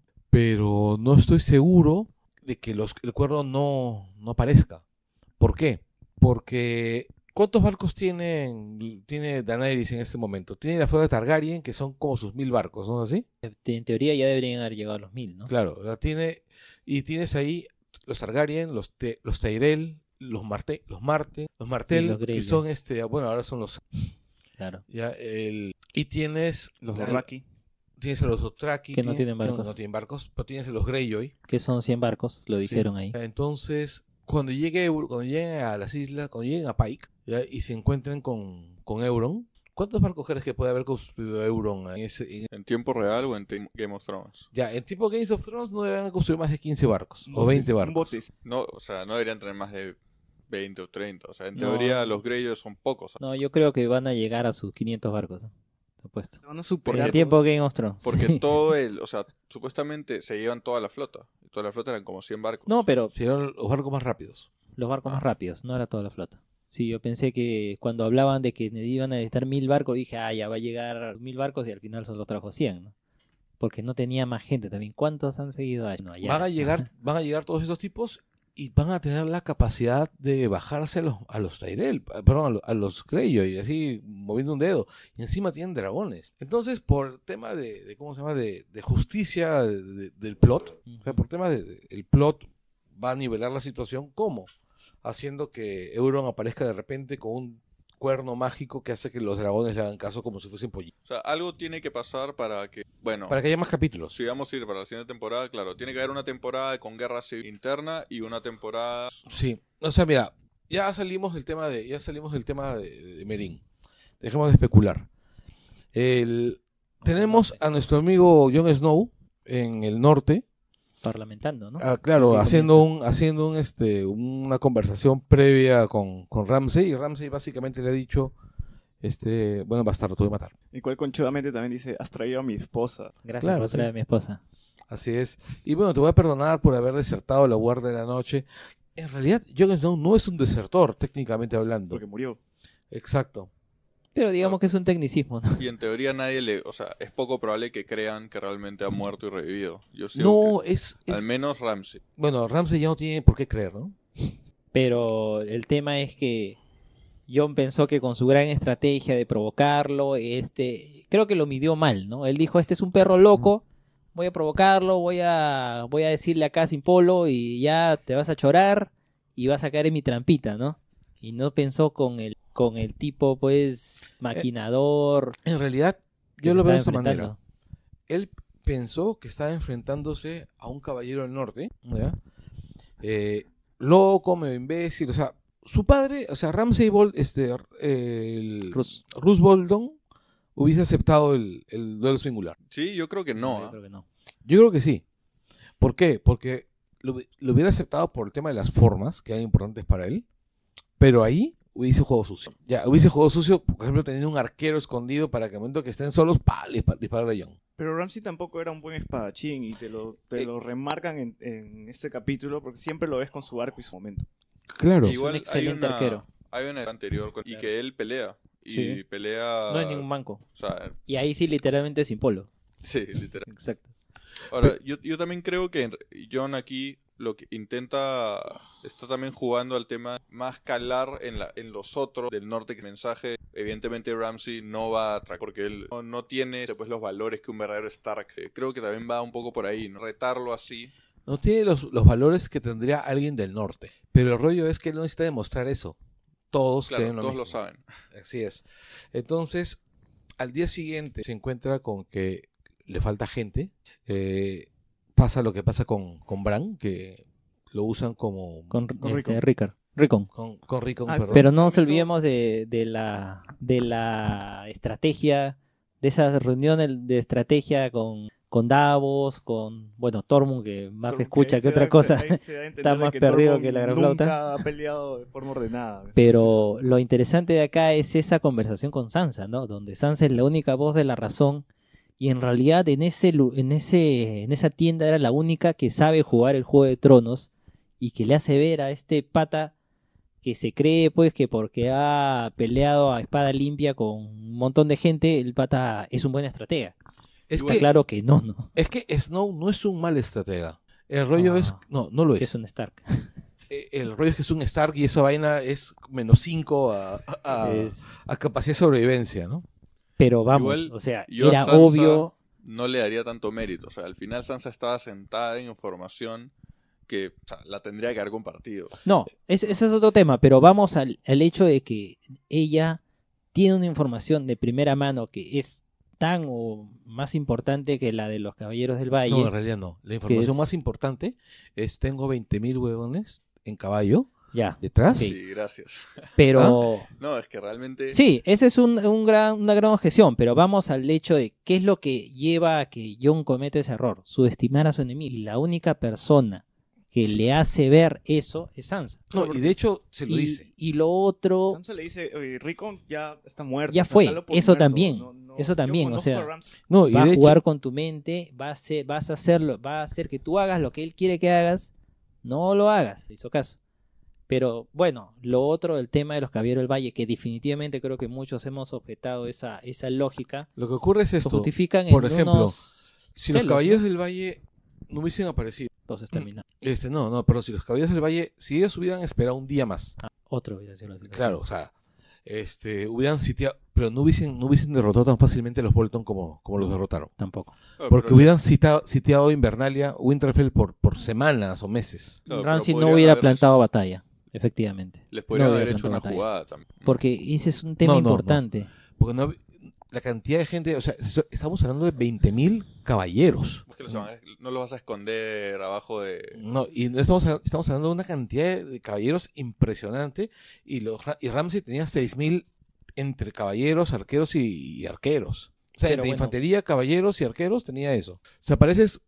O sea, eh, un- un- alguien a caballo es mucho más peligroso que. a- O sea, sobre todo en range, que alguien con una lanza. Pero bueno, yo no, no tampoco soy experto en esos temas de, estra- de estrategia, pero sí había escuchado de que un, un buen batallón de gente con lanceros, o sea, puede infan- a una caballería.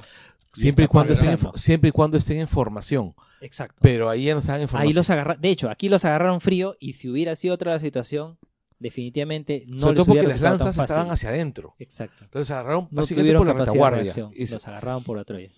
Y en realidad, las circunstancias, ocultar la información posibilitó que, que el resultado fuera así. Que en un día se recuperara Invernalia. Y Wun Wun, no olvidemos a Wun Wun. El gran problema es que perdimos a Wong Wong ¿Qué les costaba hacerle un escudo de y a? Rico. Claro, construirle un escudo.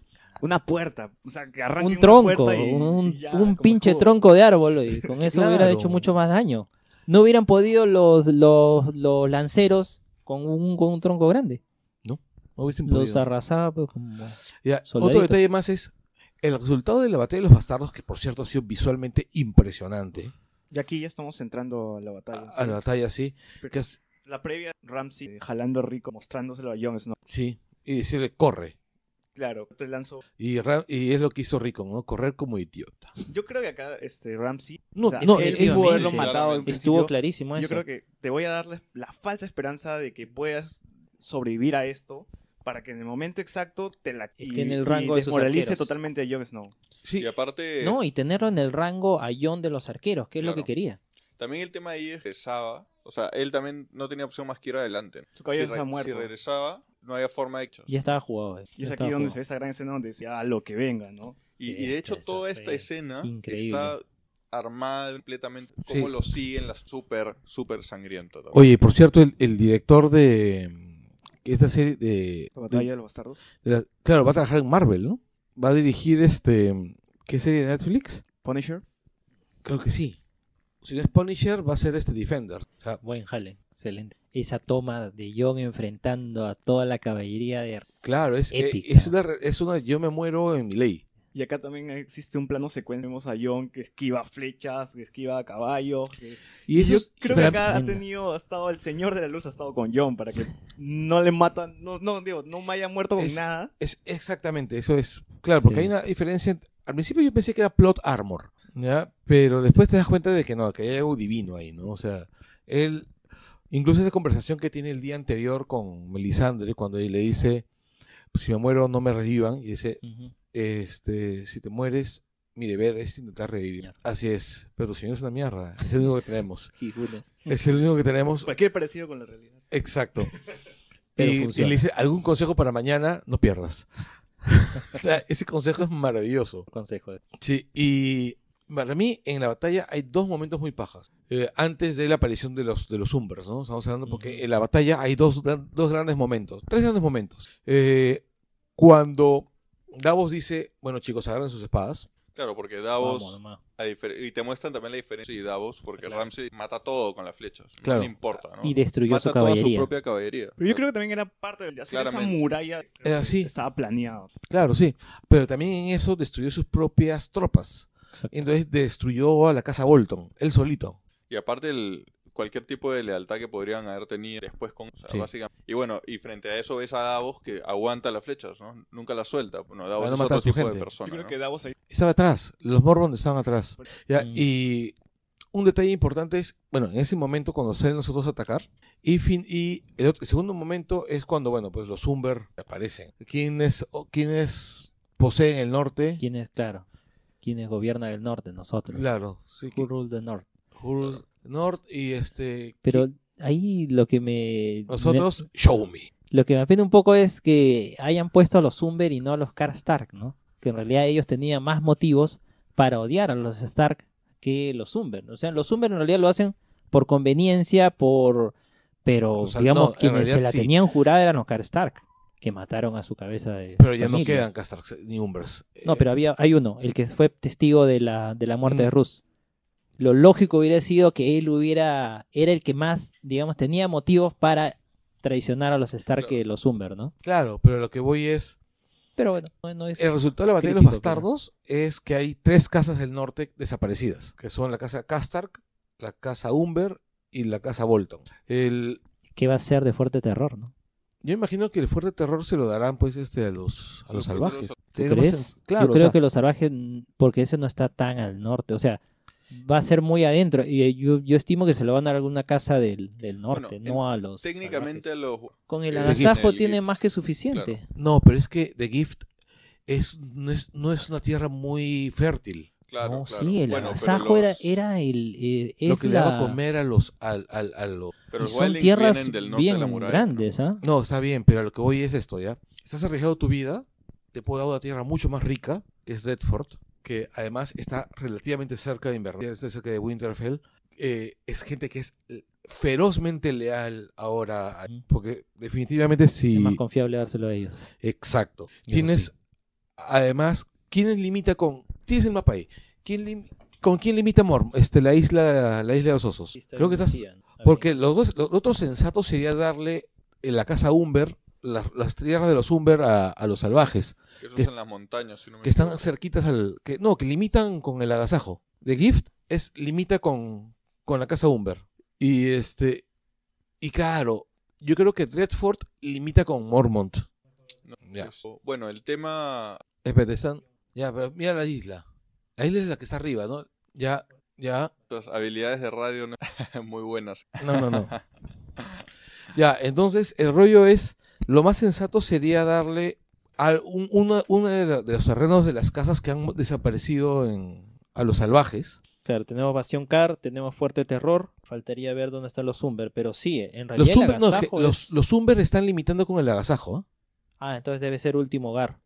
Sí, las, las home, es este. Claro. es, los, um, eh, los Umber están entonces más cerca del agasajo. Así, lo Sí, sería lo sensato. Y de pasada, pues, pucha, eliminas un montón de estructuras. Ahora, me imagino que colocarán, pues, un, un, un administrador ahí, ¿no? Igual yo creo que todo esta va a que probablemente le gane, va a venir antes estable. No creo que tenga un momento de paz. No, de hecho, parece que sí lo van a tener. Porque, primero, el resultado de la batalla es eh, este momento horrible, pues, de, de Jon Snow, este, ¿cómo se llama? En la montaña de cadáveres. Llegan los caballeros del valle, los salvan, así por este Deus Ex Machina. Este, Wun Wun muere entregando su vida por Snow, porque es básicamente la muerte de Wun Wun. Este, aparece, ¿cómo se llama esta gente? ¿Cómo se llama? Recuperan Winterfell. Todo, todo es maravilloso. Caen los, estándar, los estandartes de los Bolton. Ese vuelven momento los, fue épico. ese momento fue maravilloso. Pero a partir de ese momento, y eso ocurre en el siguiente capítulo, que es este, vamos a saltarnos un poquito nada más esto, es el... Como te das cuenta que habiendo desaparecido las tres grandes casas rivales de los Stark en el norte, y habiendo vuelto, y habiendo vuelto, vuel- vuel- habiendo regresado, este, ¿cómo se llama?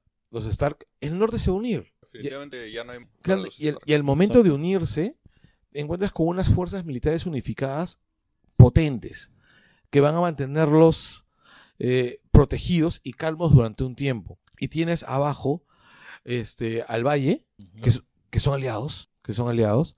Tienes el, el paso de los ríos, que es este River Run, tienes a River Run, y tienes a la casa Frey, que en el papel son aliados. Lo que quede de ellos. Lo que quede. No, o sea, que en el papel son aliados de los Lannister, mejor dicho. Claro, pero- van a estar armados, ¿no? En el capítulo 10. Entonces, a lo que voy es, el norte se expande. pues. Y, es- y es más, si tú quieres pasar al norte, tienes que pasar por Tierra Frey. Ex- pasar el cuello. Que el cuello no van a poder pasar si es que no lo permite la Howard- Howland Reed. Exacto. Entonces, tenemos. Y, Reed, y Holland Reed es este, absolutamente leal a Stark. Entonces, las dos posibilidades que tienen es controlan eso, que parece que va a ocurrir, y se acabó. El norte puede ser todo lo aislacionista que le da la gana y no va a pasar absolutamente nada. Y es más, yo estoy convencido que pueden traer a más salvajes, porque tienen que quedar salvajes en algunas otras partes del norte, ir llenando, llenando, llenando algunas casas. Sí, podría ser. O sea, de hecho, hemos dejado de escuchar un poco qué está pasando. Bueno, ha tomado un segundo lugar frente a todos los cierres de trama que han estado haciendo. Es cierto. Y además tenemos pues, detalles así simpáticos. No sabemos lo que pase. O sea, de hecho, se tiene que caer el muro, ¿no? Va a tener que pasar. Hay una teoría que hablan de que hay un Dragón dragón, de de, hielo. ¿no? Podría ser el, el que se enfrente a los dragones de Daenerys. Yo, yo quiero que me No, no, creo que sea tan no va que huevas. Meñique esté con los White Walkers y quiera que el mundo No, arda. Meñique va a jugar sus cartas para, para separar Es que a Sansa de Es que Jon. Meñique no quiere quedar del mundo. Meñique quiere ser el rey de las cenizas. No, No, es es que- posible. No, según Meñique- París. No, es que, o sea, pero es que Meñique, no, a mí no me da la impresión de que Meñique quiere ser rey de las cenizas. Meñique quiere ser el rey de un reino, de un reino próspero. Él quiere ser respetado por todos. ¿Sabes que además los White Walkers... Nadie en su sano juicio va a ver un White Walker y va a aliarse con ellos. Si ellos ganan, viene el invierno y en Claro. el que no, la vida no puede Y sobrevivir. para esto yo, siendo Jon Snow, no usaba Gun Gun. O sea, lo guardaría. Porque si estás Pero usando... si te estás sobre- luchando por su sobrevivencia. pero o sea, si no lo al usaban último ahí, gigante que Es que queda... no es el último gigante. no sabemos que sea el último gigante. Supuestamente lo No, menciona. No, no, no, no, no, no. Dicen, No. el último rey de los gigantes es Magnar. Claro. Magnar, creo que era, ¿no? el que murió en la Ya, puerta. Pero este, Wun Wun es un gigante. Se supone que hay, y eso también te dicen en las novelas, que hay un montón de gigantes, pero es el último gigante, es el del, del grupo de gigantes que se había unido a, a Men's Rider, es el último. Ah, bueno, eso sí. pero además de eso, si usaste al gigante, ¿por qué no usaste a tu lobo Wargo también en la batalla? Eso fue es caro tema de de- presupuesto. es caro de pues. renderizar. Eso fue tema de presupuesto, Gracias. Porque, pucha, Se han gastado 10 millones de dólares, no. sí. No seamos tan quisquillosos. y, y Gun te da más pena cuando muere que Rico. No, de hecho, Bueno. a mí en realidad también me ha dado más pena cómo muere Summer que como muere Rickon. Bueno, pero buena mecha. De verdad ahí Ya parecía que perdíamos a Tormund, ¿no? eh, abrió la puerta. No, si Hodor sostuvo la puerta, Gun Gun la abrió. Claro, Exacto. ahora, la- la- el, ot- el otro gran momento de la, de la batalla es, es este ay, Umber contra Tormund. Tormund. Exacto. Es una batalla absolutamente del- de los salvajes. No es una, una batalla, no es una batalla para nada militar, no es una mecha de barrio, ¿no? Mecha de bar. Pero eso ya estaban todos cansados, ya exhaustos simplemente abrazar. Sí. Esa escena de John ahogándose y muriendo, prácticamente muriendo aplastado por su gente fue, pero Claro. el momento de tensión ya, ya fue el cool, el, el momento más alto en donde ya todos nos estábamos ya y es, y desesperando, es, ¿no? este, pa- parecía pues, ese momento en que los merinenses, creo que es merinenses, La- la claro, gente- cuando la- llega el momento misa. Sí, Claro. claro, es este... Sí. Y me parece que está muy bien hecha, ¿no? O sea, porque Sí. es una, una batalla filmada con muy buen gusto. Si salía el Cid campeador en algún momento, pues este ya, ya habían demasiadas referencias al cine clásico, ¿no? Claro, y juegan mucho con eso, ¿no? A pesar de que todos sabíamos que se iban a enfrentar y que iba a ganar John, eh, son tan hábiles de lograrnos transmitir hasta el último momento, dejarnos la duda, ¿no? De saber por que ejemplo, podría pasar que perdieran. A- nosotros hemos estado spoileados. Yo he estado, yo, Ujú. yo he estado spoileado con todo lo que iba a pasar en la batalla. He estado viendo la batalla en televisión en mi casa, en directo, y, y terminé el episodio y yo estaba todavía choqueado. O sea, yo no sabía todo lo que iba a pasar, pero igual me reventó como lo había hecho, ¿no? Como había pasado. o sea, me- Claro, porque a pesar de que porque ha sido el capítulo fan service, todo el mundo, todo el mundo En realidad el capítulo fanservice es el otro, el 10. Fueron dos capítulos que fueron Sí, fanservice, pero fanservice capítulos. bien hechos. Porque todo el mundo quería Esa que es la gran diferencia. muera, que John gane, que Meñique llegue. Se cumplió. absolutamente Y llegamos cumplió. al gran momento del episodio, ¿no? Que es la muerte de Ramsey, ¿no? O sea, Jon Snow entra a Winterfell, ha muerto un Woon, es de una manera realmente miserable, a Ramsey le manda un flechazo en el ojo. Eh, Y todos decíamos, ¿por qué diablos no le disparó a Young? ¿no? ¿Por qué tenía que matar a Wun Wun y no a Young? Que era Eh, lo- la- el objetivo lógico, ¿no? sí, pero yo creo que básicamente Ramsey tenía la esperanza de matar a, a Jon así con su Lo que pasa es que Ramsey tenía esa tendencia por su sadismo a jugar al rato- gato y al ratón, ¿no? Y nunca se dio cuenta que él ya había pasado de, de- de ratón a gato, de gato a ratón, ¿no? Sí, pues. Es un psicópata. Y para esto le dice, ¿no? Ahora sí reconsidero tu de 1-1. Claro, A es lo que- reconsiderado. A lo que John simplemente le agarra un, es- le zampa un escudazo en la cara y lo revienta a golpes. Bueno, Claro. y, pero de- dentro de, y dentro de todo, le gana en su propia ley. Le voltearon los platos, igual yo voy a respetar lo que sí, por más que a nivel quisiera quedar en el trono, fue y igual lo mató. Le dijo no, yo acá. Yo a- vimos hoy.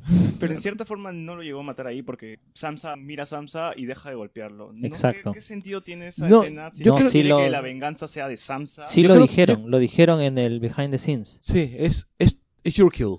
Exacto. Este te pertenece a ti.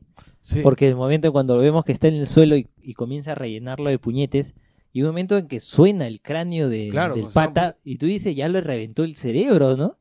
Y no es así. no, le ha y roto la nariz. pues. Pero sonaban los huesos, ¿no? Y uno decía, ya, un par de puñetes más. Y lo gracioso dicen que al filmar la escena de verdad que le metió sus combos, ¿no? Sí. De verdad lo llevó Todo a fue chancar. real. ¿no? Ramsay lo más gracioso Se le es que pasó la mano. Que el actor este que hace, ¿cómo se llama? Iwan, no sé qué. Iwan Rion. Sí, dicen que es un tipo, pues, puta, Ah, sí, encantador. de puta madre. es. Sí, y Pero es- ya se quedó con la cara de loco. O sea, yo lo veo y es como. Pero que, desde ¿Vieron ese- ¿ah? Las Sí, claro, claro. Ahí ya tenía su lado de loco también. Pero vieron ese video donde este, el pata, pues, obviamente burlándose, ¿no? Sale a la calle, supuestamente pues está todo lindo, quiere caerle bien a todo el mundo y todo el mundo lo mira, este es un loco de mierda. Claro, sí. corriendo un mate de No, pero él, él dice que la gente, bueno, he, leído entrevistas, dice que la gente se separa mucho, ¿no? Saben que es un actor, ¿no? Se va a extrañar bastante a Ramsey. Sí, es, un, Tremendo es un- el enemigo que todo el mundo ama odiar, ¿no? Igual a mí lo que me estresaba de todo, o sea, si a un personaje le salió todo, bien, no hay ningún Ramsey jugada incluso al final, incluso en la última. La estrategia fue impecable. eh, Nunca le nunca falla en realidad. Pero No, es que lo se que pasa encargó es que de no asegurar su... Es que no es que no lo traicionen, sino que la gente estaba aterrorizada Exacto. de él. Claro, o sea, pero tío, Lo que ocurre es que hay, hay algo que hay que tener muy en cuenta, ¿no? O sea, hay varias maneras de asegurar que la gente haga lo que tú quieres. La más efectiva de todas es que te tengan un miedo cerval, que se caguen en ti. que te tema más que a la muerte. Exacto. Porque el tipo podía hacerte... eh, Morir te- horriblemente. Bueno, Añorar la sí, muerte. O sea, la abuelita- manera en que el pata se encargaba de matarte, Así como esta abuelita que le dice entre todos. despellejada viva. Claro, o sea, miren esto, o sea, recuerda, cuando el- los Kerwin no quisieron pagar los, tributos, Ramsey los despellejó vivos. Y, se- y el nuevo familia. señor pagó sus tributos. Exacto. Entonces, definitivamente las cosas le, le van bien porque simplemente el tipo es, es horrible. Es un tipo espantoso Vas a preferir morir a enfrentar la ira de Ramsey. de Ramsey. Y claro, y finalmente eh, le va mal porque el tipo hizo una apuesta, una gran apuesta, eh, que le estuvo yendo bien hasta el momento en que estiró demasiado la pita, pues y se le reventó, ¿no? Y llegaron los Rohirrim. Es que al final, el personaje que vemos Cersei nunca tuvo claro, o sea, Roose Bolton, uno era el corto y otro era el largo. Igual, Ramsey tenía claro el corto, pero el largo Le llegaba. no, no había forma, no, no estaba mi. Bueno, hay un episodio en el que Ruth Bolton le dice, bueno, si tú vas a comportarte siempre como un perro rabioso, te van a terminar tratando como un perro rabioso.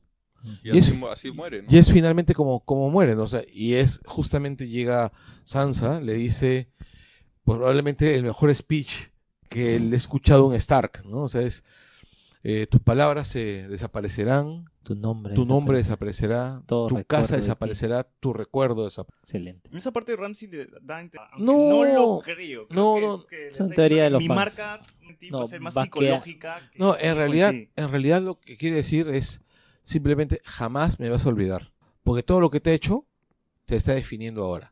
Claro, y o sea, basic- la actitud que tiene Sansa ahora, o sea, esta evolución que le cagaba todo a niña, que está haciendo algo mejor. Mira, te lo, ha te sido lo- con te lo- Ramsay. te lo explico así. Y. Sansa solamente puede soltar, o sea, Sa- solamente una Sansa que ha sobrevivido a, a, a, a Rus, a, a Ramsay, podría encerrarlo en una, en una perrera y hacer que sus propios perros se lo coman. Por cierto, esos perritos bien obedientes, ¿no? Esperaban que acabe de hablar para comérselo. Y a mí sí me fastidió un poco, ¿sabes? Yo soy un gran aficionado a los perros, yo soy un tipo que ama mucho a los animales. No todos los animales, o sea, los humoristas no los quiero No, esos no. Este, Ni los apristas. eh, menos. Pero eh, el perro que se aparece ahí es un canecorso, ¿ok? Es posiblemente el más dulce de todos los mastines. Ya, es el más tranquilo, el más juguetón. Es, tiene aún mejor carácter que un Rottweiler. ¿Y sin comer también? Eh, mira, te digo una cosa, ya yo he recogido perros de la calle ya, yo- y he encontrado perros pues, que han tenido 3, 4 días sin comer. Y se nota por el estado de, de desnutrición del animal y el perro es sumiso. Lo que pasa también es que estamos hablando de un perro, de perros que ha entrenado Para la matar vida, gente. ¿no? A lo que me estoy refiriendo es, han gastado un buen CGI, pudieron haber creado un perro que no se parezca absolutamente nada, ¿entiendes? Este, y lo digo porque ya han, en los años 70 y 80 sata- dos películas populares sobre animales peligrosos satanizaron a dos razas de una manera tal que hasta ahora mucha gente piensa que esas razas son inherentemente malvadas. Una es esta película Dobermans y otra es La Profecía, donde La hicieron... profecía es con Rottweilers. Exacto. Y por curios y, y por detalle realmente realmente gracioso es que probablemente los Dobermans y los Rottweilers sean de los perros grandes de mejor carácter que hay. O sea, creo que el Rottweiler rivaliza con el Boxer en perro más afectuoso. Entonces, me parece recontra hasta el culo, así recontra. Agarren a un, a un este canejorso que es una raza, una raza poco conocida. Hubieran puesto un labrador. Exacto. No, pero es que si hubiese puesto un labrador Un no hubiese pasado nada. Porque Claro. la gente conoce al labrador y saben que pues, un labrador es esencialmente un perro idiota. ¿No? Pero el, es, como, es como haber puesto pues, a un Golden Retriever agresivo, ¿eh? de perro loco. Pero no dicen, oh, canacorso perro. ¿Entiendes? Entonces, posiblemente es mi única objeción por un tema ya bombadilesco, ¿no? De, En todo caso, ponían un lobo wargo y listo. exacto. O hubiesen puesto, o hubiesen puesto este, a, a Fantasma. Claro. Pero es que era, era el final poder. Sí, defi- definitivamente era que, que era, sí, viéndolo objetivamente, era el final más lírico, ¿no? O sea, el hombre que mató al- a su padre, el que lo crió como un perro, este, ser devorado por los propios perros, que se cierra el círculo. Pero bien, y pasamos al, al siguiente capítulo, Algo que se nos ha pasado muy importante y por un, un tema también que es Davos. eh, en este capítulo Davos, el Ciervo. el ciervo de madera que es Shireen. ¿No? Pobrecita chiquita, ¿no? Le hicieron, la cocinaron le la piedra. revuelve y el tema. Y uno Ahí se le- encariña con Davos porque chocho, ¿no? En realidad te encariñas con Davos porque Davos es, También, sea, aparte. o sea, es un tipo que ha recorrido, ¿no? Que ha visto de las peores cosas, pero que tiene la cabeza en su sitio, ¿no? O sea, es leal. Y hay Ya. pocos así en que aparte piensa para so- En realidad, terminan yo, muertos. yo veo que discrepo, ¿ah? Porque, por ejemplo, yo creo que Davos y Tormund son personajes muy similares. Por eso congenia. Por eso, con, claro, con la diferencia de que Davos tiene un poco más de instrucción militar que Tormund. Bueno, mucha más instrucción militar que. Tormund. Porque Tormund es un guerrillero. Un tipo que está acostumbrado pues, a ir de frente. ¿no? No, y no olvidemos que Davos ha sobrevivido a, la- a lo peor que le puede pasar a un ser humano, que es perder a tus hijos. O sea, el pata Sí, en Blackwater, ¿no? ha perdido a sus hijos y no a uno, ha perdido a los mayores era el futuro de su casa. Y ha logrado, ha tenido la entereza de sobrevivir a esa situación, pues creo que cualquier otro en esa situación, oye, se dejaba morir y se ahogaba. Claro, sí, sí, sí. Y es la casa que, y una casa que recién comenzaba. Exacto. Él era el futuro, o sea, el hijo que era el, el- el que estaba con Stanis, era el que estaba más instruido, era el futuro de su casa, era, era todo. El pata la jugó todo por él y lo perdió en un abrir y cerrar de ojos. Y no solamente eso, sino que más pierde a Sherin, que era posiblemente la persona que lo hacía sentir mejor gente. Sí. Lo dijo. Otro detallito, muestran el cuerpo de Rick después de la batalla y está intacto. O sea, ese cuerpo debió estar aplastado por toda la ola de Sí. soldado. Bueno, pero si no se bajaron a Jon al pasar a su lado, podemos creer que no Sí. que esquivaron a Rico, ¿no? Claro, o sea, o de repente han retrocedido más en el campo de batalla y, y, o sea, han avanzado, han pasado y no han querido- se han abierto porque acuérdate que Jon Snow estaba al costado de Rickon, se han abierto para no aplastar a Snow y al abrirse para no apla- aplastar a Snow, no aplastaron a Rickon, ¿no? Y han peleado más adelante, ¿no? y además recuerda que lo cosieron a flechas al pobre, porque no bastó con la flecha que le destinó. Después, cuando mandaron la flecha, le cayeron como cinco más. Sí, claro, dicen, le pegaron al piso. Sí. Lo pegaron al piso, ¿no? Sádicos. Sí. Eh, bueno, entonces terminamos este episodio aquí. Una, última, un último comentario que sí quería hacer, no sé, este, si a mí me quedó mucho fue en el momento en que Sansa lo ve que los perros comienzan a comerse a, a Ramsey y hace el queco de irse y ella misma regresa sobre sus pasos porque quería ver al tipo morir, ¿no? O sea, Sí. era, digamos, los últimos activos de la antigua Sansa que no podría soportar esa imagen, pero se fuerza a quedarse y es más, creo que lo disfrutan. la Claro, la sonrisa al final. Es que Sansa se ha convertido en Cersei in the North. Ahora, igual Sansa antes ya tenía pensado. Nueva Sansa llegó y Ah, después. como- Dark Sansa. Bueno, pero creo que al este sobrevivir a, a Ramsey, creo que pocos pueden decir que lo, lo harían, ¿no? Si no miro a lo tío. Sí. Y es más, entonces nos queda con un montón de, de, de interjecciones, de un montón de interrogantes para el siguiente episodio. Entonces termina el, el episodio 9 con las la bandera Stark, Stark así ondeando. El estandarte, el lobo Sí. guardo. Y con, bueno, pues Ram- este, con Ramsey Snow convertido en Ricocan. Exacto. Esos memes de, de la bolsa con cara de Ramsey fueron Pucha, ese es, Buenísimo, es brillante. buenísimo. buenísimos. Sí, aparte que yo creo que ese día todos se fueron a alimentar a sus perros inmediatamente.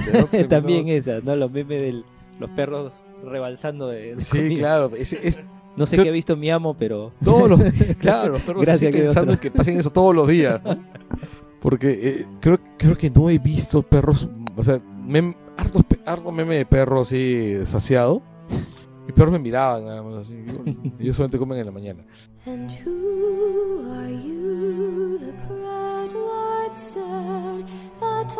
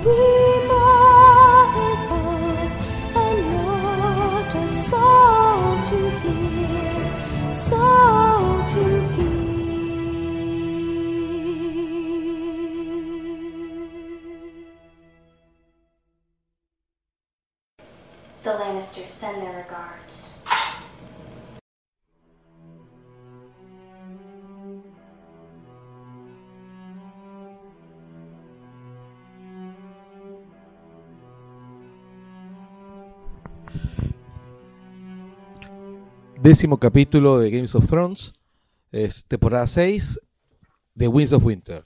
O sea, desde el momento que nos dicen que el episodio de con el que acaba la temporada 6 se iba a llamar así, teníamos claro que iba a pasar cosas alucinantes, ¿no?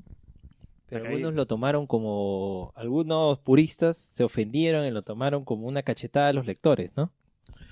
Nunca faltan. Sí, es que nunca faltan. Lo que pasa es que, mira, mi abuelito decía eh, siempre, hace falta estar vivo para quejarse. ¿No? Entonces, hay que verlo por ese lado, ¿no? Esa gente sigue viva. Quiero señalar que el episodio arranca con este pianito muy al estilo de las canciones de Akira Yamaoka en Silent Hill, los cuales se tratan de dar esta ambientación medio de la desesperanza y algo sombrío, ¿no? A mí, la verdad, la, la- la ambientación, o sea, el piano no me gustó en el momento en que lo empecé a escuchar. ¿Por qué? Porque yo normalmente estoy acostumbrado a Games of Thrones con una música más de vientos, más, perdón, más de cuerdas. ¿Recuerdas? que suele ser un poco más desespera- desespe- desesperanzada, un poco más patética, pero que además ya tiene un ritmo, un, un sonido característico, ¿no?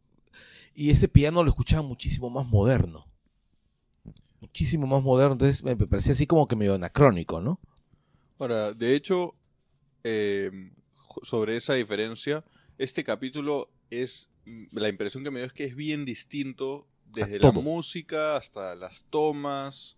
No sé si cambiaron de director, me imagino que sí. No, es el mismo Eh, de la es el batalla de los bastardos.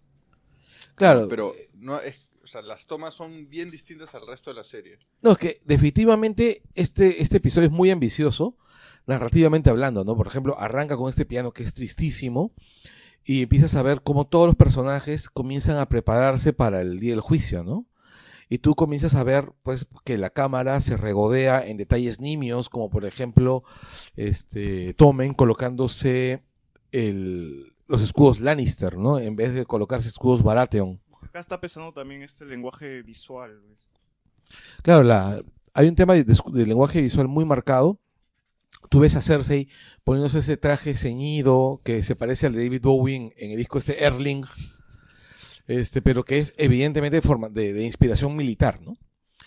Para como- Queriendo parecerse a Tywin, ¿no? exacto, sí. Buscando, buscando cierta, claro, buscando cierta, o cierta cercanía a Tywin, que sabemos que, que, que no hay, ¿no? O sea, Cersei es un loco calato, ¿no? Y vemos también a, a Marguerite viendo, comenzando a arreglarse. Vemos al, al andrajoso este del, del High Sparrow.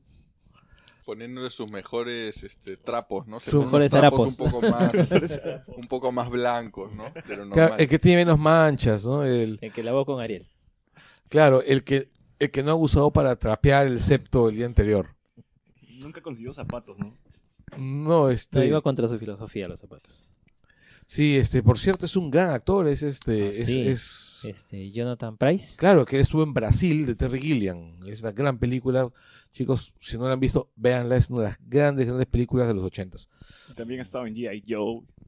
Bueno, Raúl Julia, La que Otra de es- las grandes películas de, todos los tiempos. Raúl. Julia estuvo en En Street Street Fighter y en. El beso de la mujer araña, ¿no? O sea, o sea, todos los grandes actores tienen grandes defectos, ¿no? O sea.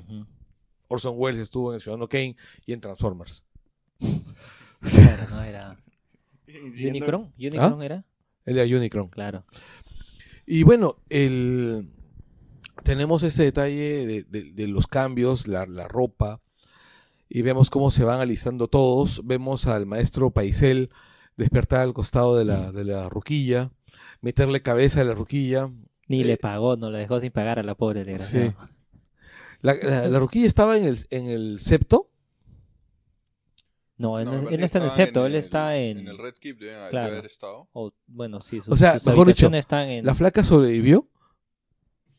Sí, tiene que haber salido, Bueno, por no lo menos, estaba, o sea, pues. le metieron cabeza, pero por lo menos no la mataron. Ah, bueno, eso sí. Sí. Eso sí. Y, y vemos también a Loras, que no habíamos visto prácticamente en toda la temporada. Muy poco, ¿no? Y quebrado, ¿no? Que uno ya lo había mostrado antes, ¿no? Pero Loras básicamente sí no resistió, ¿no? Es estar eh, básicamente en la cárcel de los de los gorriones y básicamente está rendido para ese momento. Bueno, es que también tenemos que pensar pues que la cárcel de los ruedas es un sitio bien desagradable, ¿no? O sea, estar encerrado en un lugar donde solo te hablan de religión durante varios días es como pues, estar en una cárcel Creo del que- ¿no? Quebraría mucho, ¿no? sí, pues. No, pero ese ritmo pausado, este, bien, este, de un cambio fuerte con respecto a lo que habíamos visto el capítulo anterior, ¿no? O sea, es un ritmo tranquilo, aparentemente va construyéndose esa tensión, tú sientes la tensión, pero, Sí, es un- pero es así. Algo grande va a pasar acá. claro, porque es un, es un inicio muy denso, muy denso y muy la tenso. además. tempestad. Y, y es, bueno, básicamente la, la jugada maestra de Cersei, ¿no? Vas viendo las piezas, que en realidad es como, ¿cuál es el, la expresión? La espada de Damocles. Ella básicamente piensa pues que ya ganó cuando finalmente está cerrando su propia tumba, ¿no?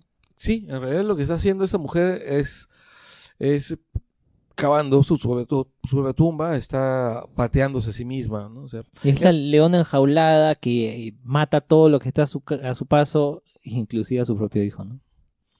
Claro, es porque para esto lo que ocurre acá es que Kiburn eh, mata a Paisel, Exacto. mata a Paisel, Con un claro guiño al, con un claro pajar- guiño al epílogo del, del último libro, ¿no? así es.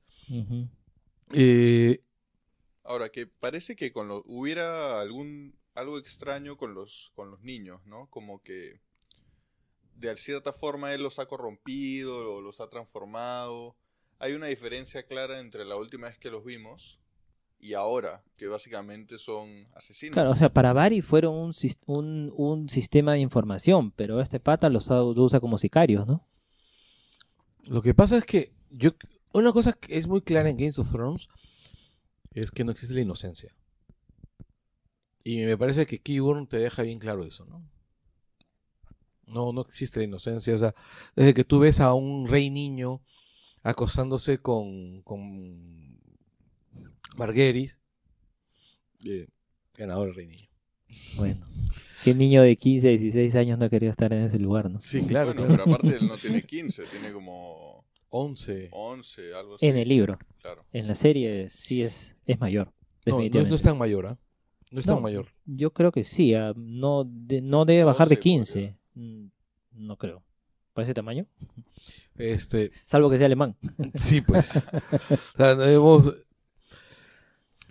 Yo lo que veo ahí es arranca. eh, hay dos momentos. ¿no? Una vez todo va muy morosamente, de una manera muy lenta, muy pausada, hasta la muerte de Paisel. En el momento que muere Paisel, todo se comienza a desembocar. ¿no? O sea, eh, es el juicio, Loras este, ha- se ha entregado, Y queda marcado también. queda marcado. Esa frase de, de Kaibur, ¿no? Lo viejo tiene que desaparecer para que lo nuevo pueda surgir, ¿no? Sí. Eso marca mucho lo que va a pasar. Sí, y en efecto, o sea, termina la muerte de Paisel.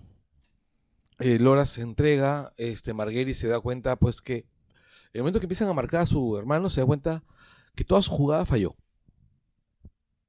Su jugada ha fallado, él no, no ha tenido éxito, este, no ha podido hacerle el outsmarting a los, a los gorriones, ¿no? O sea, los gorriones en realidad lo, han- la han, la han utilizado, sabe que falló, sabe que perdió y está buscando trata- hacer su damage control.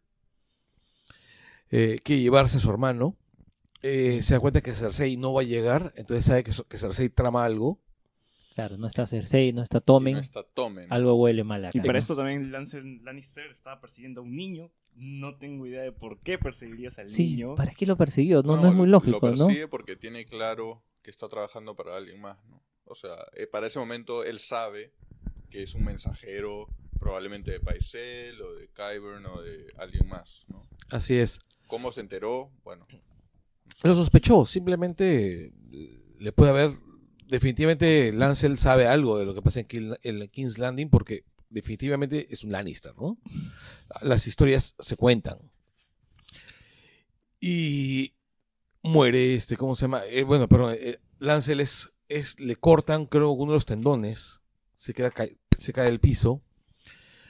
Y se da cuenta pues que está el fuego valirio al fondo y Está que la está, bodega del fuego valirio. Claro, y que hay unas velas. eh, La reserva de Rey Loco. No, una de las tantas reservas del, del Rey Loco, porque él Una de tenía las tantas. almacenes por todo King's Todo. King's Landing, como lo dijo Tyrion. Así es. Bueno, y como lo repiten justo en el episodio anterior, Claro, lo dijo Tyrion, exactamente.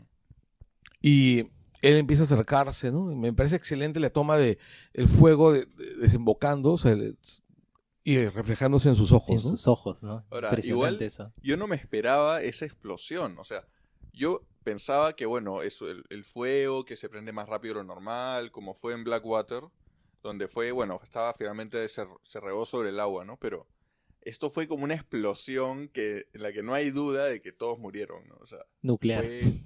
Estaba más orquestado, supongo, ¿no? Oye, ¿qué le costaba soplar antes? ¿No? Ha tenido que estar pegadito para soplar el hombre, ¿no? De lejitos, aunque se hubiera intentado soplar, ¿no? Sí, sí, sí, sí, pero de repente el tipo estaba asustado, pues, muy asustado.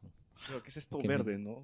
No, definitivamente, no, yo no creo que, que se haya No. cuestionado qué es eso. o sea, Si ha estado en Blackwater, sabe qué es. ¿no? Y él estuvo en Blackwater. Exacto. Además es, como te digo, repito, es un Lannister y es un Lannister de alta casa, o sea, es cercano al rey. Porque además recordemos que los Lannister pues son una meiriada, no, no hay, no hay casas cadetes, ¿no? No, no, no hay ca- las casas, la casa no se separa, se mantiene enorme. Y definitivamente sabe qué cosa es, puede reconocerlo, ¿no? Exacto. Y, y bueno, y con esa explosión en una jugada, pues nos volamos un 30% del presupuesto de la serie Y despedimos Y a todo el elenco. a ¿no? todos los enemigos de Cersei en eh, King's Landing. Claro, porque mueren los gorriones, muere Marguerite, Claro, muere Kevan. Mace. Mace. Bueno, Mace Tyrell era un inútil, ¿no? Pero, pero también muere. Pero Sí. era la cabeza de, De la de casa. Alto Jardín. Claro, igual la- lo que pasa es que la verdadera La cabeza visible, ¿no? La cabeza visible, pero digamos que muerto pesos pesados. ahí. Este, Claro. sí, una Loras. pena. Y bueno, y le dio en una, al mismo tiempo un mensaje a la población de lo que pasa con los gorriones, ¿no? No, y la clase loca que tienen como reina, ¿no? Exacto, entonces cuando más adelante coronan a, a- a Cersei eh, ante la mirada de, desaprobatoria de. Jamie, claro, este, tú ves que la gente pues está asombrada, pues, ¿no? está estupefacta diciendo puta madre, ¿qué hacemos? Bueno, y antes de que la coronen, Tomen hace el... creó un meme que nos va a acompañar en los siguientes años, ¿no? Y se tira por el balcón. De Messi tirándose. al- Que básicamente Cersei con esa jugada lo pone a él contra la pared también, ¿no? Eh, no mide o no le importan las consecuencias. No, yo creo que no lo mide, porque Cersei es incapaz de medir consecuencias. Es Exacto. verdad, sí. ¿Qué habrá pasado Exacto. por la cabeza de Tommen? O sea, siempre voy a ser un tarado. Yo creo de que aparece en ese momento el Schwarzenegger de JB y le dice, mátate, No, bueno, mentira. definitivamente él sabía que su mamá no había muerto. Tu Y- vieja es una ruca. No, y ella era la- porque vino Y- el zombie a pararlo. Y sabía que todo el resto de su mundo había desaparecido. O sea, la Y fe- se quedó con esa loca de miércoles. se murió ¿Qué su- haría, no? Se murió su amor y también la fe donde se apoyaba, ¿no? O sea, todo, todo su mundo desapareció. Porque, es más, Tomen era, este, había adoptado fielmente la, la fe. o sea, Él se creyó el cuento. Y, y además era el último, ¿no? Considerando que básicamente es un chico que ha crecido y vivido en un lugar en donde se ha muerto toda su familia. No, y, Entonces, y la tipo- perspectiva de vivir y gobernar, entre comillas, con esa mamá, yo creo que justifica porque esa decisión, además- ¿no? Porque además, este, Tywin en algún momento le dice, tú eres joven, eres un rey joven, y la sabiduría de un rey es saber cuándo dejar hacer. Tú en algún momento serás un rey con experiencia, mientras que no la tengas, tienes que dejarte aconsejar. Ujú, Entonces él sabe perfectamente que es un títere desde el principio. Exacto. Entonces lo fue de Tywin y lo iba a hacer de Cersei. Con la diferencia que estamos hablando de años luz entre uno y el otro. ¿no? Bueno, ha sido títere de, de- de Cersei, de Tywin, del, del Gorrión. Sí. Bueno, finalmente también de, de Kevan, ¿no? Que en realidad en la serie no le dan nada de importancia. no, no. En realidad es un personaje Muy importante poco. en el libro porque es el que trae la estabilidad eh, siendo, to- siendo Tommen el rey, ¿no? Y Entonces, reconstruye las alianzas. Y cuando, que eran encar- cuando importantes. encarcelan a Cersei, él empieza a lograr recuperar un poco la estabilidad hasta que Varys lo mata. Exacto. Que bueno, Exacto. ahora lo han resumido de otra forma, ¿no? Sí. Y lo han hecho bien, ¿no? Pero sí han sacrificado a personajes como Kevan, como el mismo este el, el hermano Marguerite, ¿no? O sea, también logra da pena lo, lo poco o lo triste que ha representado ese, ese personaje, que era un personaje algo más interesante en los libros, ¿no? Pero bueno, Algo más interesante. O sea, la, la, la guardia de los siete colores es. O sea, en algún momento iba. Se veía como- yo leía esa, esa secuencia y escuchaba Ángel, la niña de las flores. Imaginaba que en qué momento aparecía este patita que con que tomaba fotos a las flores así este pero bueno. Y también tenemos que hablar sobre la montaña, que al fin la vemos sin casco. y se ve horrible. Porque Bueno. claro, después de que estalla todo el septo, y Cersei va a visitar a la septa Unela. Unela. Y este vemos lo cegada que estaba esta mujer por el odio, ¿no? En lugar de ir a buscar a su hijo, que era lo lógico para cualquier madre, se va a cobrar su venganza. Claro, decirle, bueno, querida, No, pero en ese momento Cersei no sabía todavía que Tommen se había matado. Pero, oye, le has destruido el mundo a tu hijo, ¿no crees que lo lógico sería ir, ir con él y darle estabilidad y no ir a cobrar Mira. tu venganza contra una mujer que ya no tenía... hasta yo que no soy padre, me doy cuenta que lo primero que tienes que hacer es, acabas de matar a la esposa de tu hijo, Damas tienes control? que ir a asegurarte que tu hijo esté calmado. Le importó tres pepinos. Sí, cierto. Ya, pero para esto no se cumplió esta teoría en Reddit que decía que la montaña tenía la cabeza de Joffrey encima. Otra teoría loca. No, es que ese es, ese es un daivismo.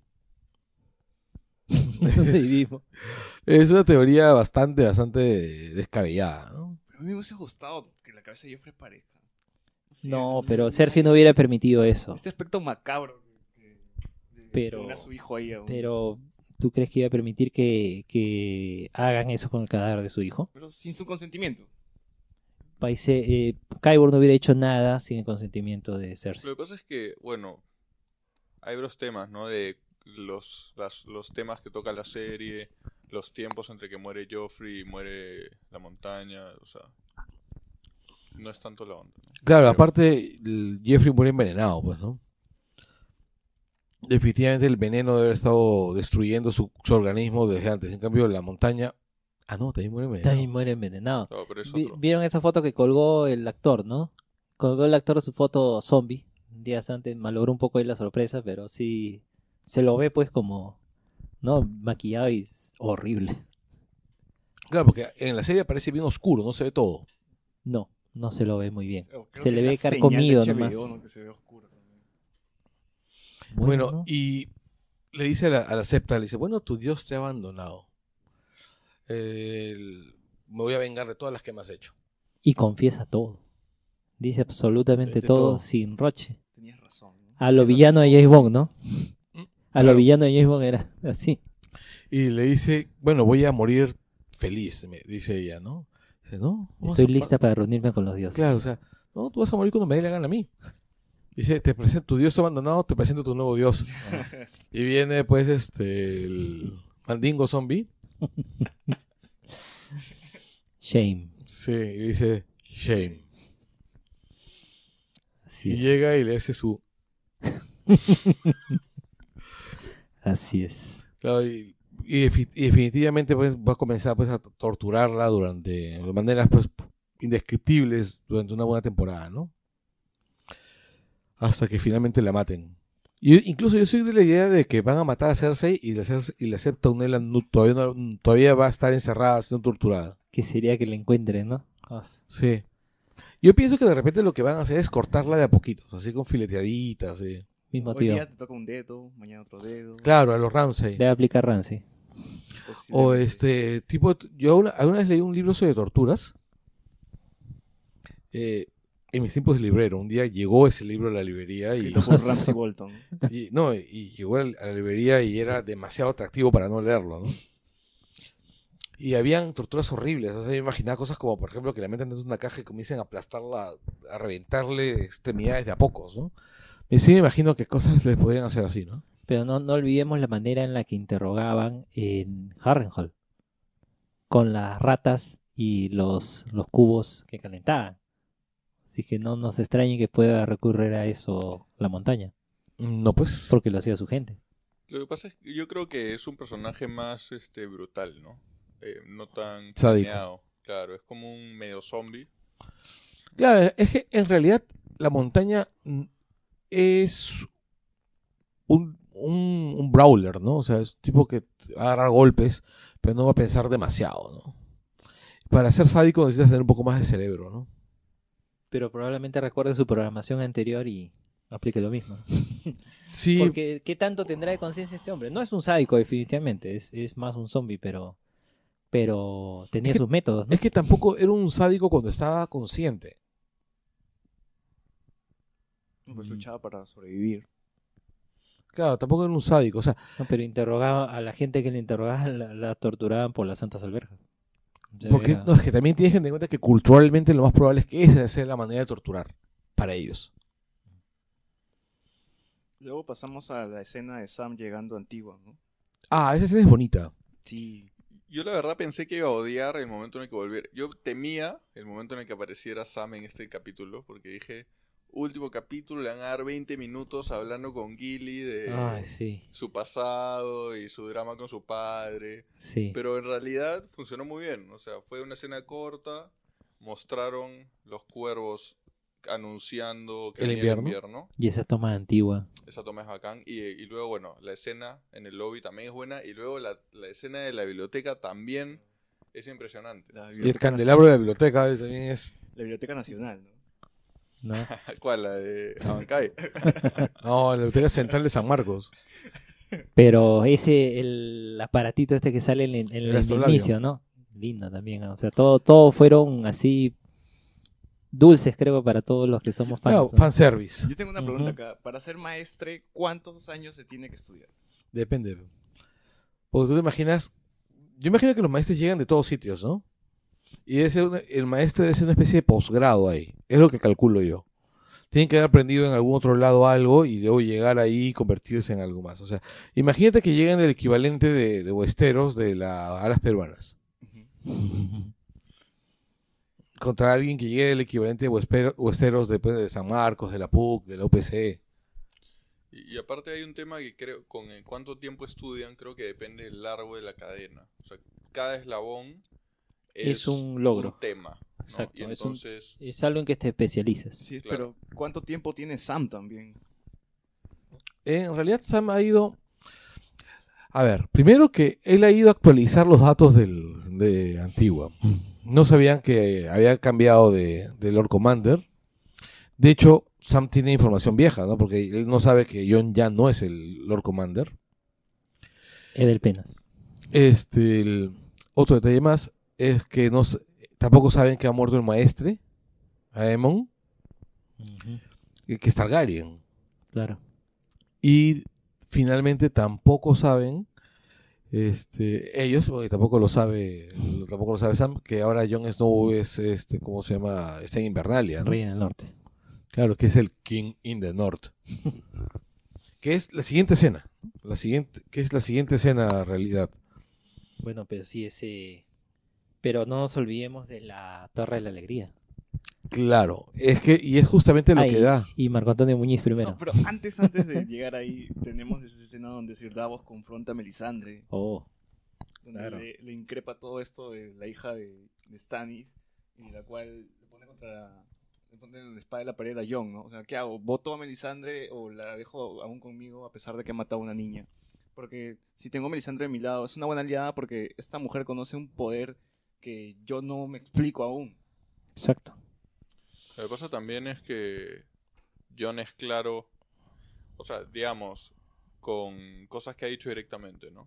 Él no quiere que lo vuelvan a revivir. Y de hecho, Ro- eh, John, después de la. Ahora que ha vuelto, y es algo que dicen en los libros, ¿no? Cada vez que vuelves, vuelves con- perdiendo parte de ti, ¿no? Menos de ti. y ahora es como como que ha perdido parte de él, ¿no? O sea, ya no es el mismo John de antes. Ahora es como que siempre está con un pie aquí y un pie fuera, ¿no? Eh, entonces podría ser también una forma de deshacerse de esa posibilidad, ¿no? Eh, de que lo vuelvan a, a traer. Pero ante todo es la, la batalla, ¿no? Contra los otros. O sea, está, está perdiendo una persona que ha demostrado tener poder, ¿no? O sea, su decisión definitivamente no ha sido fácil. Pero bueno, no veo otra opción, porque también pudo haberla matado, pero lo- no lo hace, ¿no? Simplemente la destierra. La ¿no? destierra. ¿Y qué futuro se le, que puede tener Melisandre? Porque se está yendo al sur. Podría encontrarse Con la hermandad. Con Jorah Mormont. No, ¿Qué este se va a encontrar con Arya en la casa Frey. Podría ser. Mm, Es posible. Yo más la veo con la hermandad. Yo la veo con Arya. Es que la hermandad ya tiene a toros. Así es. Sí, pero Yo creo ¿qué le queda a ella? O sea, con Aria, Aria, bueno, Aria la sacó de su lista ya. Así que no necesariamente ¿Por qué, la sacó, ¿Por qué la sacó de la lista? No hubo explicación mayor, pero cuando el, eh, Jagen y- le hizo el repaso, eh, no estaba en su lista. ¿Quién estaba ya. en la lista? Estaba Walder Frey, Cersei. estaba Cersei, estaba la montaña, el perro ya no. y ya no mencionó ni al perro ni a Melisandre. Trant, eh, Merin Tran también, claro. Pero Merin Tran ya le había dado vuelta cuando le hizo el examen. El que O sea, quedaban tres Ned. nomás. Sí, pero ese no. Ah, veces no lo ese mencionan sale, porque el hombre ya fue, pues. Ese ya lo quitaron. Sí. No, no, no, el, este, el ejecutor, ¿no? El, Sí. Claro. ¿Quién fue el ejecutor? ¿No es Janus Slint? ¿El No, ya no es hablaba? Lin, es el que le cortó la cabeza a John. El que... A Ned. No, no, no, al. John le cortó la cabeza a de Slim Claro. porque que lo mandaron, que era... Slim es el que mató al, al bastardo en el prostíbulo. Exacto. El pelado, Borbón. El mudo, el sin lengua. Ya claro, su ¿cómo- nombre. Ah, no ahorita. era- Bueno, bueno. En fin. Ya. Sí. Ya, Yo lo veo por ahí. Y bueno, pues. eh, honestamente, yo pienso que lo que debieron haber es obviado el tema del, del de Sherin, ¿ah? Es decir, murió este, ¿cómo se llama la chivola? Dentro, pero no murió sola, o sea, no la mató Melisandre, la mató Y lo también. dijo, claro. Fueron sus viejos que dijeron, bueno, pues hay que quemarla, ¿no? Bueno, pero Melisandre es por lo menos parcialmente culpable. ¿no? Es parcialmente culpable, sí. No, Ahora, Ella definitivamente... pensaba que era por el bien común. Exacto. Por eso supongo que es que no la mata. Sí. No, yo creo que no la mata porque no es también una manera John de retribuirle el haberle devuelto la vida, ¿no? Se- matarla bajo los parámetros de John hubiera sido también ser ingrato, ¿no? Yo creo también que Melisandre puede servir como conexión entre Daenerys y lo que está sucediendo en el norte. O sea, yo te cuento qué está pasando allá, que existe otra guerra además de la que tú tienes. Yo creo que, bueno, lo de Melisandre va a ser bien complejo. Vamos a ver qué pasa. Falta, hay que esperar. Eh, me parece que más importante es lo que ocurre después. Esa conversación entre Sansa y Meñique, donde Meñique le dice, bueno, este Sansa, este, dame tu chocolatito. Y Lin Payne. Dame tu chocolatito. Bo- Boca come Sansa paga. Claro, ¿no? John come, Sansa paga. Fue como que yo imaginé un futuro juntos en el que terminamos reinando y Sansa como que, ah, qué chévere tu futuro, ¿eh? Claro, ¿no? Le dijo, Lo, lo frenzonearon, como dicen. Sí, sí, sí. Me parece chévere la manera como Sansa sale de ese tema, ¿no? O sea, sale de, un tema- de una manera muy, muy, este, muy femenina, ¿no? Y haciendo el paralelo con la vez eh, que se la chapó, ¿no? Que Sí. ahí fue totalmente pasiva, en cambio aquí sí tuvo una, una reacción y supo salir, ¿no? Sí. Exacto, ya se nota el cambio. No, es que más adelante en la conversación con, con John, le dice, Meñique te vendió los Bolton, ¿no es así? Y dice, por supuesto. sí". O sea, definitivamente Sansa no es una tonta. Aunque se comporte como tonta y sea muy eficiente haciéndolo, ¿no? Pero ya se ve la, la nueva semillita que le deja ahí este Peter, ¿no? O sea, decir, ¿quién, ¿a quién me deben seguir? A la heredera de los Stark o a un bastardo nacido del sur. Y eso se nota más adelante, ¿no? Claro, porque eh, siembra la discordia. Pero hay una cosa que es muy cierta, o sea, eh, sí existe, o sea, si bien puede existir celos entre esos dos, Sansa sí quiere a Jon. Bueno, y justo hay una escena cuando se enteran que estamos a- a- eh, avanzando en desorden, pero cuando les llega el cuervo diciendo que ya empezó el invierno y que, en fin, es toda una escena bacán. Eh, no me he dado cuenta aún, ¿no? claro, Si ellos no me eh, avisas. siempre es invierno. este, pero que John le, le dice, o sea, Sansa le dice, te debe haber dicho que, que venían refuerzos, ¿no? Exacto. Eh, Tenemos y el, que- y el tenemos- tipo le dice, Est- Estamos llenos de enemigos, tenemos que confiar en nosotros. claro, esa frase es súper bacán y resume un poco, o sea, el carácter de John, ¿no? Hay pocos personajes. en- Y es lo mismo que le dijo Ned a Sansa en la primera temporada. Sí. Exacto. Es que en realidad Y ahora sí, espero que sea caso la Es que en, en- en- en realidad lo que ocurre es que John, si estuviéramos jugando a Calabozos y Dragones, John sería un personaje legal bueno. Mientras que Sansa es, y se ha vuelto con el tiempo, caótica buena. Tiene sus propias reglas, ha aprendido a vivir, porque es, ha aprendido a vivir con esas reglas. Y no, y no olvidemos que la aún puede darse la situación de la trama original que planteó George, ¿no? Que era que Sansa, en esa, en esa famosa carta que después develaron con, con lo que iba a ser la, la historia en, es- en ese momento, Sansa se casaba con, los, con un Lannister y traicionaba a su familia. Y se iba para el otro lado. Así es que tampoco podemos descartar que pase eso, ¿no? No, pues no podemos Podría descartar. pasar, su- o sea... Es una posibilidad, digamos. Claro. Claro, si es que la Sería una carta. Sansa si- calculadora, ¿no? claro, si es que la carta de ropa aparece. La carta de Rob. O sea, tú dices la carta que le llega a Jon Snow al final de los libros. No, no, no, esa es una carta. No, me refiero a, a la trama original que planteó George de la historia de Canción de Hielo y Fuego. En esa trama era Sansa se volvía mala. Claro, cuando él estaba comenzando a escribir la historia. Exacto. Claro, La que al final él se fue por otro lado y Sansa pasó de ser la Sí. mala a ser la idiota. Sí, pues. Pero no, yo, yo lo veo por otro lado. ¿no? O sea, esta carta que firmó yo, Rob, es este, declarando su heredero a John Legalizándolo. leg- y legalizándolo. Claro, legitimándolo. eh, cambiaría mucho las cosas a como están ahorita, por ejemplo.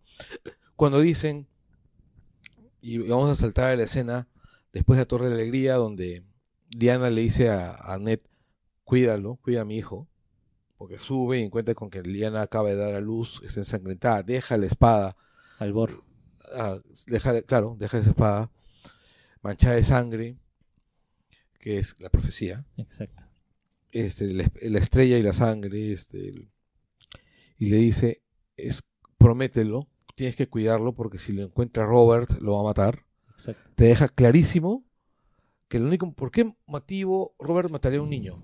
Porque sea Targaryen. Exacto, Y aún así hay gente que se pregunta quién es el papá, ¿no? así es. y después te dice tres sílabas. Que no se entiende. No, sí, hay hay alguien que lo, ha, que lo ha logrado encontrar, que es el padre de, es el nombre del padre, del abuelo de, de Rhaegar. ¿Aeris? No, el, El el- abuelo. del abuelo. Del abuelo de Rhaegar.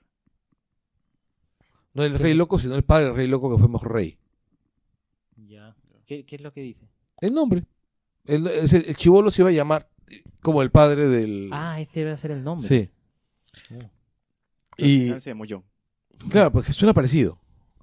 Ah, ya. ¿Aegon?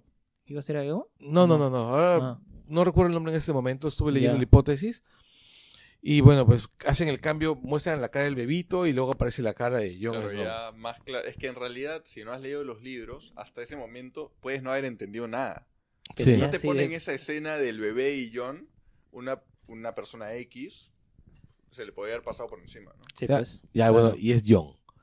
Y sale la escena donde están todos los señores, bueno, están los señores del valle, están los caballeros del valle, y está este Diana Mormon. está Liana Mor- Pero Mormont. primero comienza la discordia, ¿no? Claro, nosotros no vamos a este colaborar con ellos, con los, con los salvajes que han venido a invadir, con los invasores salvajes. Y los salvajes dicen, nosotros no hemos invadido nada, nosotros fuimos invitados". invitados.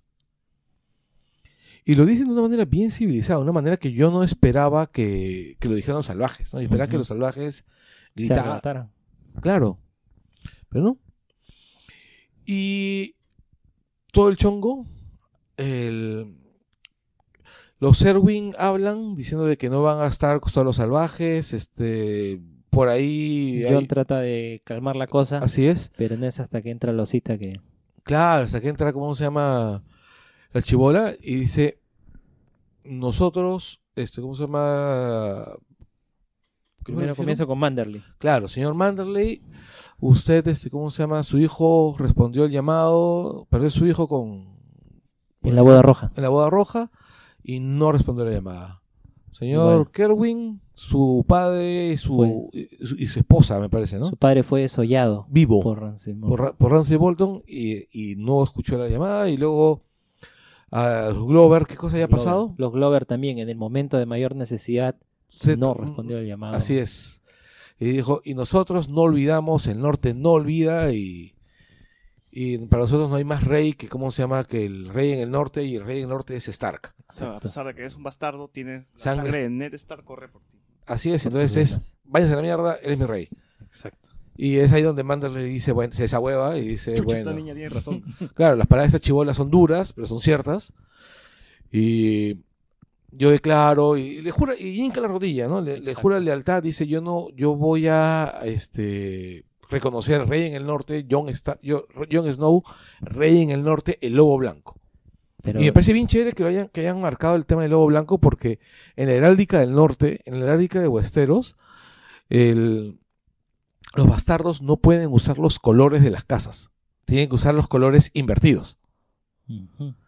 El lobo de los Stark es negro ajá. y el lobo blanco. Y es más, si tú veías la primera temporada de Game of Thrones, eh, en la introducción, cuando veían Invernalia, cuando veías Winterfell, aparecía el lobito negro. El- Ya. Claro. Y ahora apareció Es- el lobo es blanco. blanco. Exacto. Mira. ¿Por qué? Porque ahora está dominada por Jon Snow. Pues. Pero lo interesante es que le hinca la rodilla, después le sigue este Es Glover. Glover. Glover, claro. Glover Y pide disculpas. Este, Glover pide disculpas, Serwin se queda callado. Pero no sé si al final él No, no, sí, sí. se, une. apoyó, ¿no? Pero Se une. no, no, no a ningún speech, pero bueno. No, y, y en realidad todos se unen y es ahí cuando Meñique se da cuenta que, bueno, pues las cosas no están como él, sa- saliendo como él quiere. Lanza su mirada de desprecio.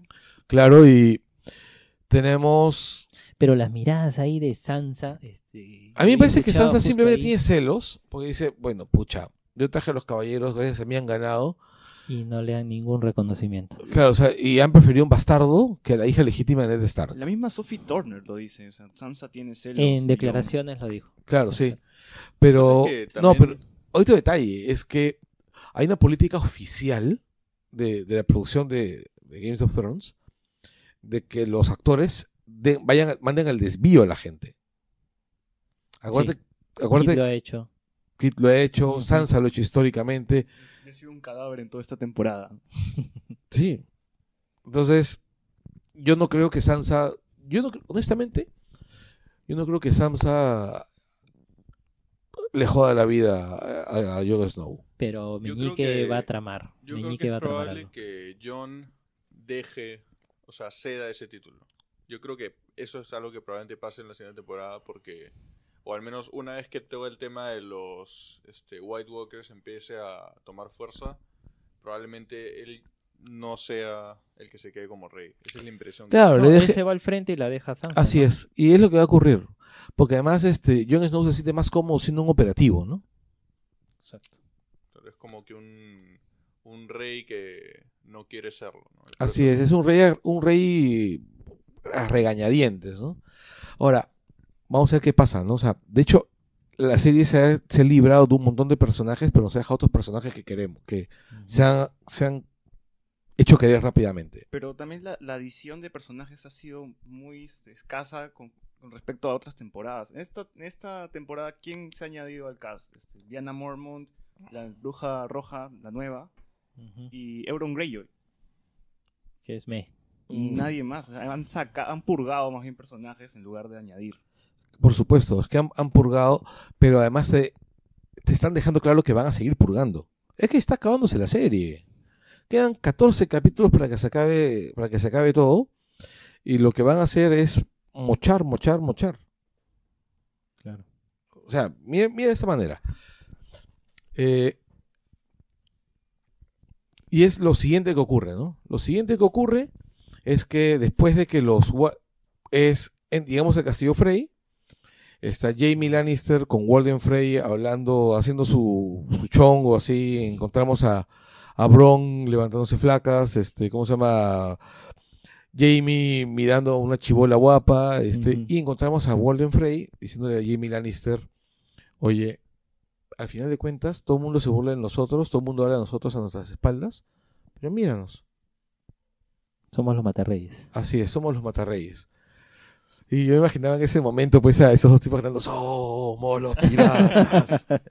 No, y ves cómo se le va transformando la cara a Jamie, ¿no? En esa Claro. conversación se le va torciendo la cara. Claro, lo que pasa es Mira de que. Walden Frey eh, está orgulloso de ser lo que es, de ser escoria, mientras que Jamie ha renunciado a, a su honor, pero básicamente porque él no quería, eh, él quería un mundo mejor. Claro, él lo hizo por el bien común, ¿no? Exacto. O sea, Jamie se convirtió en un héroe convirtiéndose en un ser despreciable. O sea, rompiendo un tabú de, de Westeros. Claro, y Walder nunca... Bueno, Walder primero, todo su tema fue rompiendo justamente Tabús. un... Y el tema de... La hospitalidad. Exacto, ¿no? Darles... Violando la ley de la hospitalidad. Era algo impensable, ¿no? Por eso es que estaban tan confiados en ir y comer pensando que, que Es ya una- era una, una alianza. Una Eh, abominación ante los dioses. lo que ha hecho. Así es. Y es lo opuesto a lo que hizo Jamie, ¿no? Claro. Finalmente. Detalle importante, entonces termina toda esta cena, Walden Frey se queda solito, entonces pide que le manden pues un pastel, un pastel de carne. Este, oye, tú no has dado pastel de papa, no había, no desapareció nadie, ¿no? Hay un dedito, hay un dedito. sí, Me parece Arya Lecter, ¿no? sí, claro. Aprendió a co- cocinar con Hannibal. Claro, y aparece una chibola y le dice, oye, tú no eres de las mías, ¿no? No, y además la has visto, o sea, si vuelves a ver el capítulo. Haciéndole ojitos todo a el Jamie. la ves mirando a Jamie, dando vueltas en la, en la parte de atrás. o sea, Sí, claro. Sí, sí, le mandó, le mandó, le tiró maicito. Claro, o sea, te das cuenta todo lo que ha pasado, o sea. Y le dice, ¿dónde están mis hijos? ¿Por qué no llegan mis hijos? Aquí están, señor. ¿Por qué están haciendo? ¿Están haciendo la brasilera? este, no, señor, aquí están. ¿Pero dónde están? Aquí, señor. Y le señala el pastel. Y dice, ¿ah?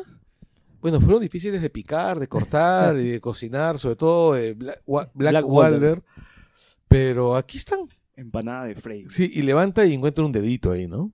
Y le pregunta el Podrido millón de dólares es ¿Ah? ¿Cuándo diablos aprendió a cocinar este área? Que también en, en su entrenamiento incluía cocinar pasteles. Bueno, No, cuando, de repente estaba Hot Pie ahí. Masterchef Junior. Eso, ¿no? Hubiera sido bacán que saliera hot pie con ella, ¿no? bueno, ¿y cuando aprendió también a cambiarse la cara? Entiendo que eso nunca lo hizo. No, sí lo hizo. Sí, lo hizo para matar a Merin Trench. Ah, Claro. No me había acordado de eso. Pero yo no he visto ninguna clase de cocina en su entrenamiento. Pero Claro. bueno, Y es ahí donde le corta el cuello a, a Walden haciendo el De- paralelo. de la misma manera como le cortaron el cuello a su vieja. Exacto. Yo seré la última Stark que veas, ¿no? Claro, dice, "Tú quiero- tienes que morir viendo a un Stark. Sonriendo. Así es. Pero la cara que pone Arya Es enfermante, enfermiza. es enfermiza, de La verdad. Te inocencia deja. murió. pues. O sea, es. Ya tú la viste que pasó al lado oscuro. Sí. O sea, ha disfrutado de esa muerte. Bueno, creo que es muy chiquita para decirlo, pero ha sido pues un placer orgásmico para ella matar a esa Claro, o sea, infeliz, ¿no? Ahora, eso no significa necesariamente que se vaya a transformar en un... Es más como que se ha vuelto un, un personaje, digamos, de Game of Thrones, ¿no? No necesariamente significa que se haya hecho mala claro. esa escena, ¿no? Sino gris. Pero más bien, claro, que Gris. digamos, disfruta de por fin vengarse. ¿no? Y de hecho que esto es una, una trama que aparece en los libros, por ejemplo, con Caitlyn Stark. ¿no? Cuando ella vuelve eh, de los muertos, no es la misma. ¿no? Y de hecho es, es sádica y, y por ahí que está intentando representar un poco eso. Pero digamos que es porque Eh. se ha deshumanizado por la manera en que ha vuelto a la vida. Pero Claro. compara Claro. la muerte de Merin Train con la muerte de Walter Frey y va a ser la diferencia en Arya. Esta muerte de Arya, la otra ha sido furia. Esta vez ha sido Placer. un placer matarlo para ella Sí. que no hemos visto antes. Y este y es un placer que hemos sentido todos en viendo el- Exacto. Ahora, el Sí. tipo se- Arya se ha bajado a Walden Frey y a dos de sus hijos. Bueno, Frey tiene miles de hijos. Sí, son, son miles. Ahora, lo que yo no tengo claro, no sé si tal vez ustedes se acuerdan, ¿Jamie estaba en la lista de Arya o no? No estaba en la lista. No. No, Pero cuando lo miró, Yo no me extrañaría que sea una nueva edición, ¿eh? Claro. De repente está en un pie de página. Pero yo voy a- al hecho de que termina. Es que yo estoy pensando en que la serie, por lo general, no derrota casas, sino las, desaparece. Por ejemplo, la casa Stark prácticamente estaba extinta. Exacto. Entonces, yo imagino, los Umber han desaparecido. Sí. Los Castark han También. desaparecido. Los Bolton, Los Bolton han desaparecido. salvo Michael. que faltaba la vuelta. Sí. Pero ese también debería desaparecer. Ese también debería desaparecer. Eh, son tres Bolton desaparecidos. Son tres casas grandes desaparecidas. Grandes. Eh, me imagino que los Frey Se van a matar entre ellos. se van a matar. No, no es que se vayan a matar entre ellos. Una vez que desaparezca, hayan, que han muerto ellos, ya no hay quien sostenga la alianza con los Lannister. Y de hecho los Frey en general no, era una, no eran muy relevantes, ¿no? O sea, su importancia es básicamente que controlan ese cruce. Es ¿no? estratégica. Puntualmente. Claro, pero lo que voy es, mueren ellos. Imagínate que, que se aparecen los Tully que quedan. ¿ya? Los Tully que recuperan, que quedan, recuperan este el- el- su casa, River Run, y después van y se enfrentan con los Frey y Sí.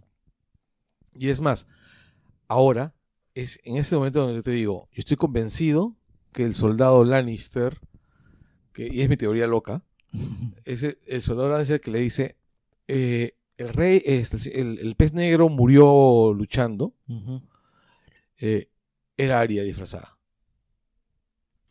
Mm, Puede Wow. ser posible.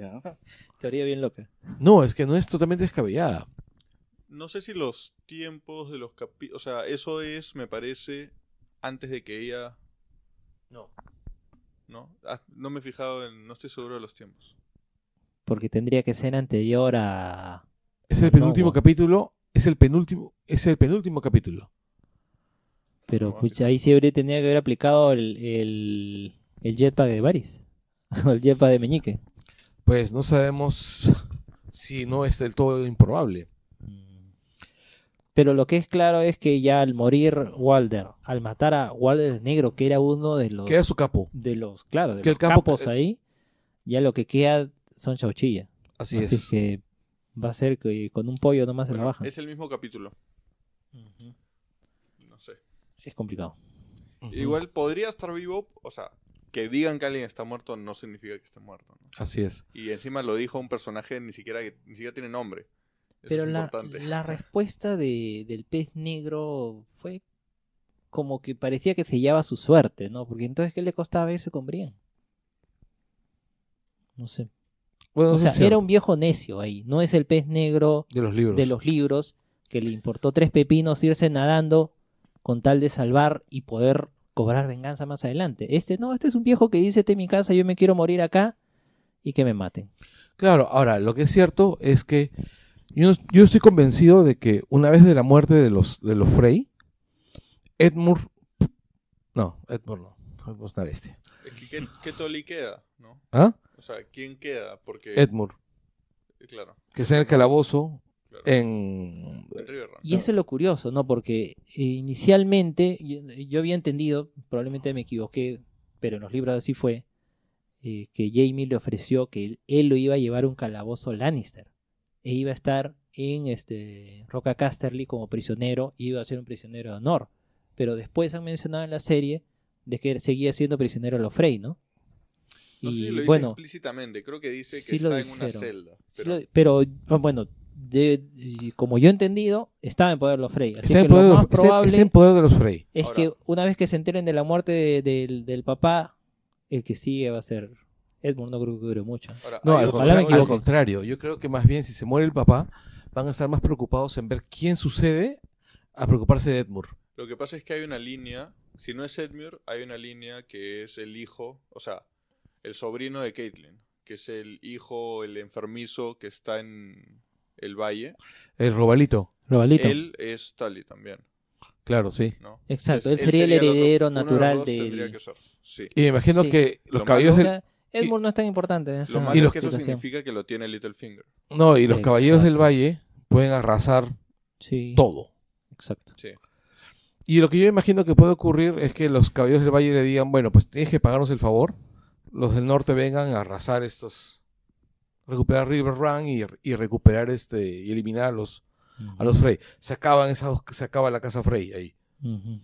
Y como te digo, cierran cierra el, el camino que venga a que vaya cualquiera al norte. Claro. De ahí creo que algo importante de este capítulo también fue el tema de Bran, ¿no? Fue una escena cortita. Sí. eh, Pero importante, porque es la escena que permite saber que Jon Snow es, es Jon Targaryen. Y, lo, y, Sí. y bacán ese, ese hecho de que el, el arciano al cual se conecta Bran, dicen que es el mismo del cual juró Jon Sí. su, eh, su, a la hora de la noche, ¿no? Y se nos fue también este, Manos Frías, que recién lo estábamos conociendo en esta temporada. Bueno, el tío de, de John. Bueno, pero no necesariamente se ha despedido, ¿no? Se le ha dicho, voy a seguir Me la voy pelea. al norte, ¿no? Voy a seguir la pelea. o sea, de hecho es, es- bueno, al menos fue, fue bueno ver, ese fue otro tema del fanservice, ¿no? Finalmente sí, toda la teoría de dónde estaba Benjen Stark, que, que aparte, eso es algo que ha pasado esta temporada, que son hilos súper antiguos confirmándose, ¿no? Eh, Mano Frías era Benjen, este, John era un aparte revivió John, que también era otra. Este, entonces ha sido, bueno, una vez más, eh, una línea que se confirma, ¿no? Y bueno, de hecho no han mostrado mucho al personaje porque en, en los libros, bueno, aparece un poquito más. Eh, me imagino que sí va a volver a aparecer por todo el cuando sea importante de nuevo el tema de los zombies, ¿no? Cuando lo necesiten, claro. Este, tampoco explican muy bien por qué es que él, bueno, dicen que es porque tenía un fragmento cerca al corazón que se mantuvo. Eso es algo que puede volver también. Una de las niñas del bosque lo ayudó. ¿no? Claro, entonces esa idea podría volver con algún tipo de John que vuelve a morir y vuelve a revivir, pero zombie, en fin, ¿no? Ese tipo de cosas tienden a Al- volver. alucina que yo no creo que eso vuelva a aparecer. Y espero que no. o sea, es que haría que la cosa se ponga demasiado larga. O sea, tú te imaginas la, cantidad de elipsis que se harían para Bueno, matar y revivir. Pero imagínate que aparte hay viaje en el tiempo, que no hemos hablado de eso, ¿no? Bueno, Sí. me imagino que lo tocaron en, en- en el último capítulo. Sí, así es. Y bueno, entonces, Y finalmente, teorías locas para la siguiente temporada. no, No, nos antes, olvidemos una última cosa que es este Daenerys llegando. Ya. las no, antes de eso, Claro, la serpiente de arena con Olena. O sea, Sí, oye, muchos ya pensaban ver que a Olena, ya no salía. A Olena, este, ¿cómo se llama? Cachorreando a las, a las serpientes de arena. Bueno, las lombrices de tierra, en realidad, porque... Oye, chiquita, tú cierras la boca, ¿no? Deja hablar. Claro, sí. Deja, de que, hablar a los deja que los adultos. adultos hablen, ¿no? Sí. Eso, y, es, y esa actriz pues es Claro, la tía es... excelente. O sea, ver que va a seguir ahí y la alianza que se forma. Sí, y, y técnicamente esos son, junto con los, los Caballeros del Valle, son la- los tres ejércitos intactos. ¿no? Exacto. Sí. Este, Y ya tenemos dos con. Dani. Ahora, el punto es, y bueno, sigo con mi tema bombadilesco, pero tenían que matar a Doran para eso. Doran tranquilamente podía haberse unido a esa misma coalición. No. No tenían que no poner el, Doran, la- el Doran de los libros sí. Pero el Doran de la serie no. Neutro, ¿no? Eso Pero no tenían que Doran- trabajarlo mucho no, para el- que haga eso. El, no, en serio sí. El Doran de la serie era suizo. Sí. Ya. Como lo pintaron, sí. Ya, era suizo, era, era absolutamente suizo, no se manchaba, la- no se lavaba las manos con nada, no se manchaba las manos con nada, no, no lo iba a hacer, claro, y- tenían que matarlo. Y en los libros, aparte, estaba apostando en varias, en todos los caballos, ¿no? Como una especie de Littlefinger o Varys, ¿no? O sea, Claro. estaba por un lado con Dany, por otro lado con Griff, que finalmente nunca apareció en la serie, que era el otro Targaryen. eh, entonces estaba, digamos, jugando su, su- Todas sus fichas. sus fichas, ¿no? Claro, ya- Y Y le en la serie más bien es como que, en la serie hay menos caballos, pues, claro, en la serie hay menos caballos a los cuales apostar. Entonces, y le que- robaron esa frase, ¿no? Fuego, fuego y, fuego y sangre. así es, Esa era la frase de, de, de- de de- Martel. de Doran, sí. Sí, pero bueno, tenemos a Varys que ha demostrado que en realidad es quien está manejando los hilos. El- Ver a Varys aparecer de espaldas también es impagable. Sí. De hecho, claro, lo ves y ya sabes quién es, ¿no? Con Claro. la- y ver, ten- ten- tener, a ver, el poderío marino de los, de los Tyrell, de los Martel, De los Greyjoy. de los Greyjoy juntos, los dragones, Qué emocionante ese escena. el Tremenda escena. tener a los Dothraki, Vomitando en los barcos. sí, Ahí estaban frecha. sí, ¿no? y tener además a los Inmaculados. Exacto. ¿Cuántos Inmaculados eran? ella se llevó 5000, si no me Creo que equivoco. eran 5000. Ahora, ¿cuántos habrán bajado las las, los hijos de la arpía? Mm, Bueno, no creo que sea más de una quinta parte, ¿no? Ya, este. Imagínate, imaginemos que no sean tantos. Tenemos. Esa toma fue Muy espectacular. Imagínate que lleguen esos, es- todos esos inmaculados, sobre los inmaculados, que son unas máquinas de matar, que lleguen a desembarco el rey, las cosas no van a estar muy bien. Todos contra Cersei. Bueno, me imagino que van a desembarcar en Dorne, ¿no? Creo que sería el lugar Más lógico adecuado. para desembarcar. Sí. Y Porque Varys ya está ahí en el barco. Varys está- ¿de se ha pasado por allá? Yo no, creo- pues, pero, o sea, lo que entiendo ahí es porque vieron los las banderas, las, las velas de los Tyrell y de los Y los Martel, ¿no es cierto? De los Martel. claro. Las dos estaban ahí y lo que entiendo ahí que puede haber pasado es que Varys ha regresado con barcos para poder transportar a todas las tropas, ¿no? Es que en realidad todas las tropas ya están, ya tienen las tropas de los esclavistas, o sea, los barcos de los esclavistas y los barcos de los de los Pero Greyjoy. no sabemos cuántos eran, no sabemos que los de los Greyjoy eran 100 y ellos necesitaban 1000.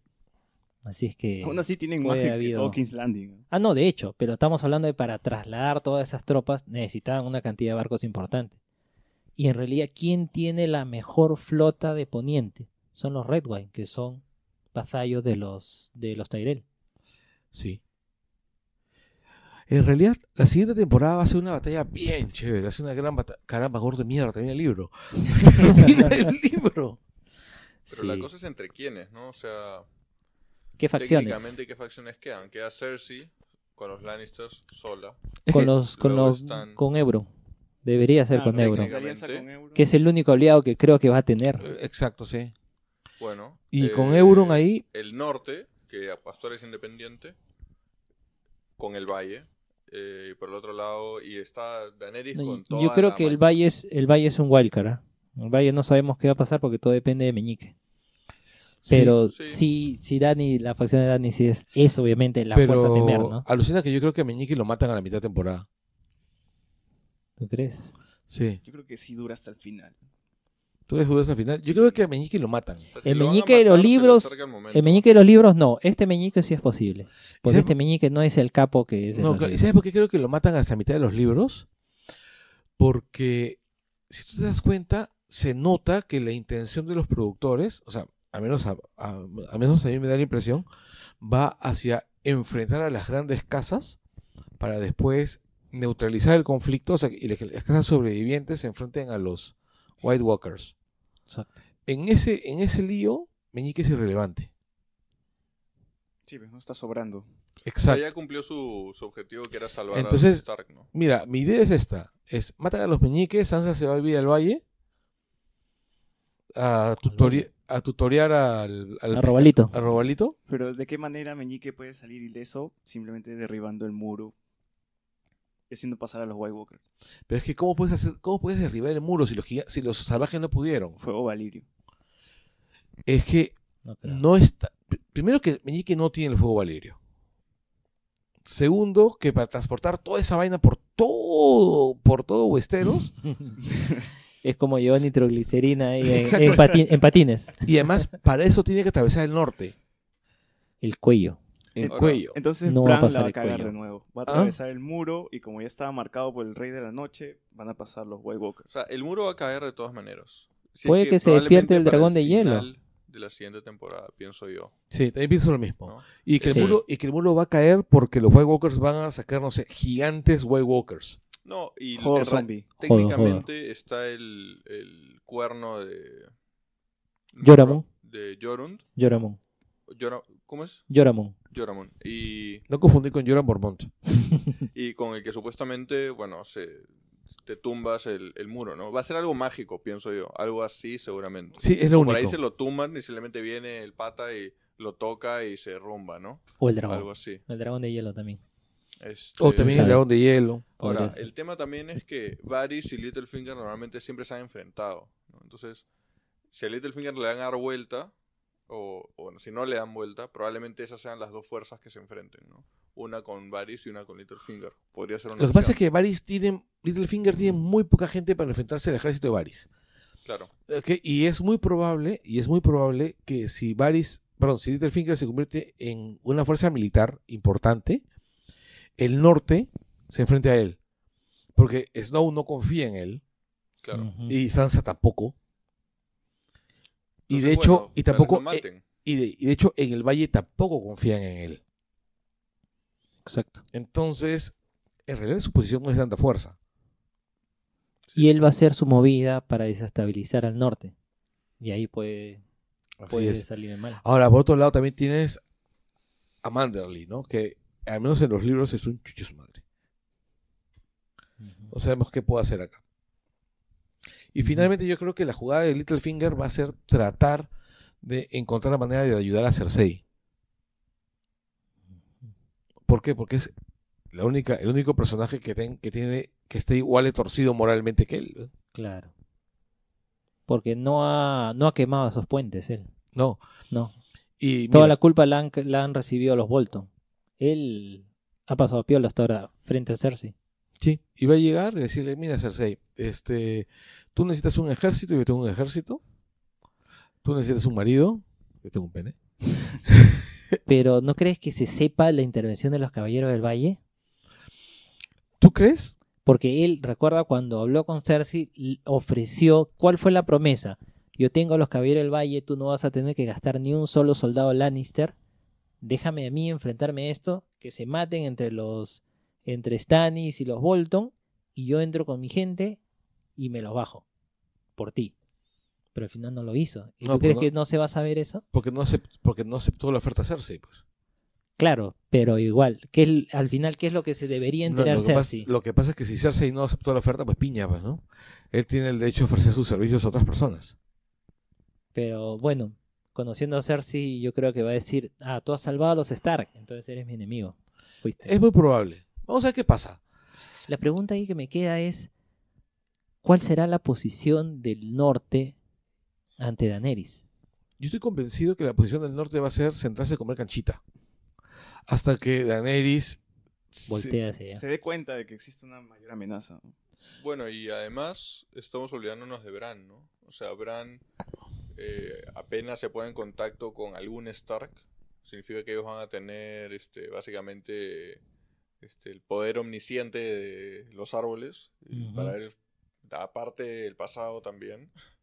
Entonces, es probable que él pueda, o al menos de alguna forma influencia eh, lo que esté pasando con Jon y con Sansa, mínimo. ¿no? A menos que algo pase, lo maten, se demore, seguro se va a demorar media temporada en llegar, ¿no? Como, como normalmente pasa. Y eso me pregunto, ¿no? ¿Cómo se revelará? ¿Cómo va a ser Bran para revelar lo de R más L igual J? De hecho, de hecho eh, la la única es usar a Howland, Los ¿no? cuatro stars se van a juntar. o sea, van, a, Y- van, a, Oye, ese encuentro va a ser bien chévere. van a abrazarse así Uy. una hora de todo, todo el capítulo. Y ahí Bran le va a contar. ¿no? Oye, Oye, el capi- vieja". no te burles, oye, el capítulo del el abrazo de, No, no me estoy de burlando. Sansa con fue- John fue bien paja. Sí, fue bien fue emotivo, fue emotivo.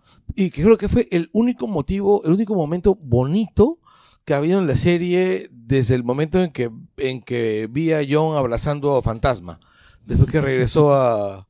Ah, igual, yo creo que también el, el de este capítulo, esa escena en la que está nevando y ellos como que conversan y le cuenta a Sansa que ya llegó el Winter is here. Ah, ese también Como un momento que- bien bonito. Una Es escena bonito. poco común en la serie, ¿no? Papá siempre Como lo que prometió. Están contentos, o sea, nadie se murió ahí, al menos en ese momento.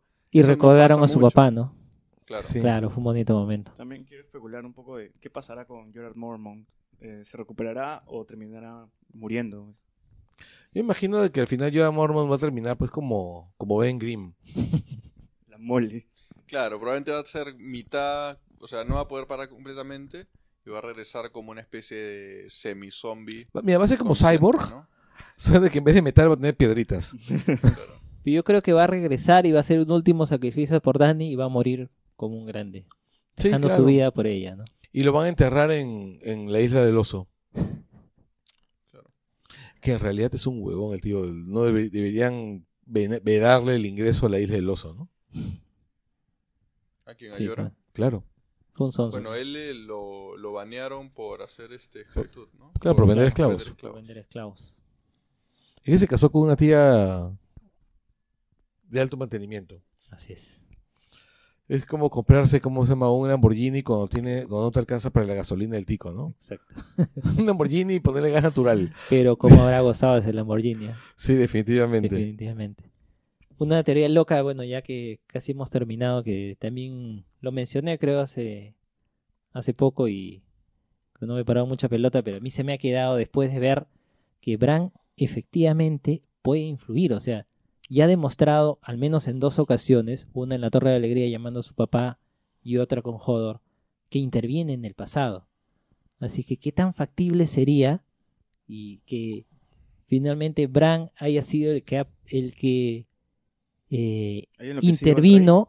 No, una de, una de esas teorías es que ella ha vuelto loco a Rey y a Eris, pero la otra que a mí se me ocurría, que no la había escuchado en otro lugar, una fumada que se me ocurrió, no- me vino a la mente, mejor dicho, es que él haya sido el que haya intervenido para que Rhaegar se lleve a Lyanna y engendren a Jon, Bueno, para que- darnos al príncipe que está prometido. Lo que pasa es que si mezclas que él puede controlar gente y también viajar en el tiempo, puedes meter la mano de Bran en donde quieras, ¿no? Porque la, la jugada de Rhaegar, si la analizamos bien, fue estúpida. O sea, y Rhaegar no era un pata que le calentaban la cabeza y decía estupideces. Era el verdadero príncipe de, de Poniente. Pero no era pata- tampoco, pero no era precisamente un tipo muy, muy, este, en realidad yo creo que sí era estúpido, o sea, Regar estaba loco. O sea, el tipo, Mm, o sea, no, era- no creo. estaba loco en el sentido de, de su viejo. Porque O sea, recuerda que lo del torneo de Harrenhal hay muchas especulaciones que apuntan a que era una excusa para que Rhaegar cite a los nobles Claro, y este depongan a su papá. Es cierto, Es- pero eso eso es- especula- pero Son especulaciones, claro, de hecho, como todas las teorías locas. Pero, ¿y por qué hubiera ido en contra de eso? ¿Que se enamoró? No sé. Porque ella cosa, hay una cosa que se extraña que no le hicieron, pero sí está en las visiones de, de Dani en la Casa de los Eternos. Y ahí fue que me vino cuando él habla con, con su esposa, ¿no? Re- y lo ve en, las- en sus visiones a Regar y él dice este, que primero él no pudo tener más de dos hijos con, con este, su esposa, ¿no? Con la, la Martel, con Elia. Ella no pudo tener más y él sabía que tenía que tener un tercer hijo. Por lo tanto, no podía ser con Elia. Y tenía que ser con alguien más, que en este caso era Liana. Y justamente es, y él le dice a, a Elia, él es el príncipe prometido y suya es la canción de Hielo y Fuego. Hielo y Fuego, o sea, Stark más Targaryen, ¿no? O sea, Claro. es, es lo, me parece que es bastante coherente, ¿no? Vamos a ver qué pasa. Claro, porque aparte está el tema de eh, Azor Ahai, Azor Ahai, Azor Ahai.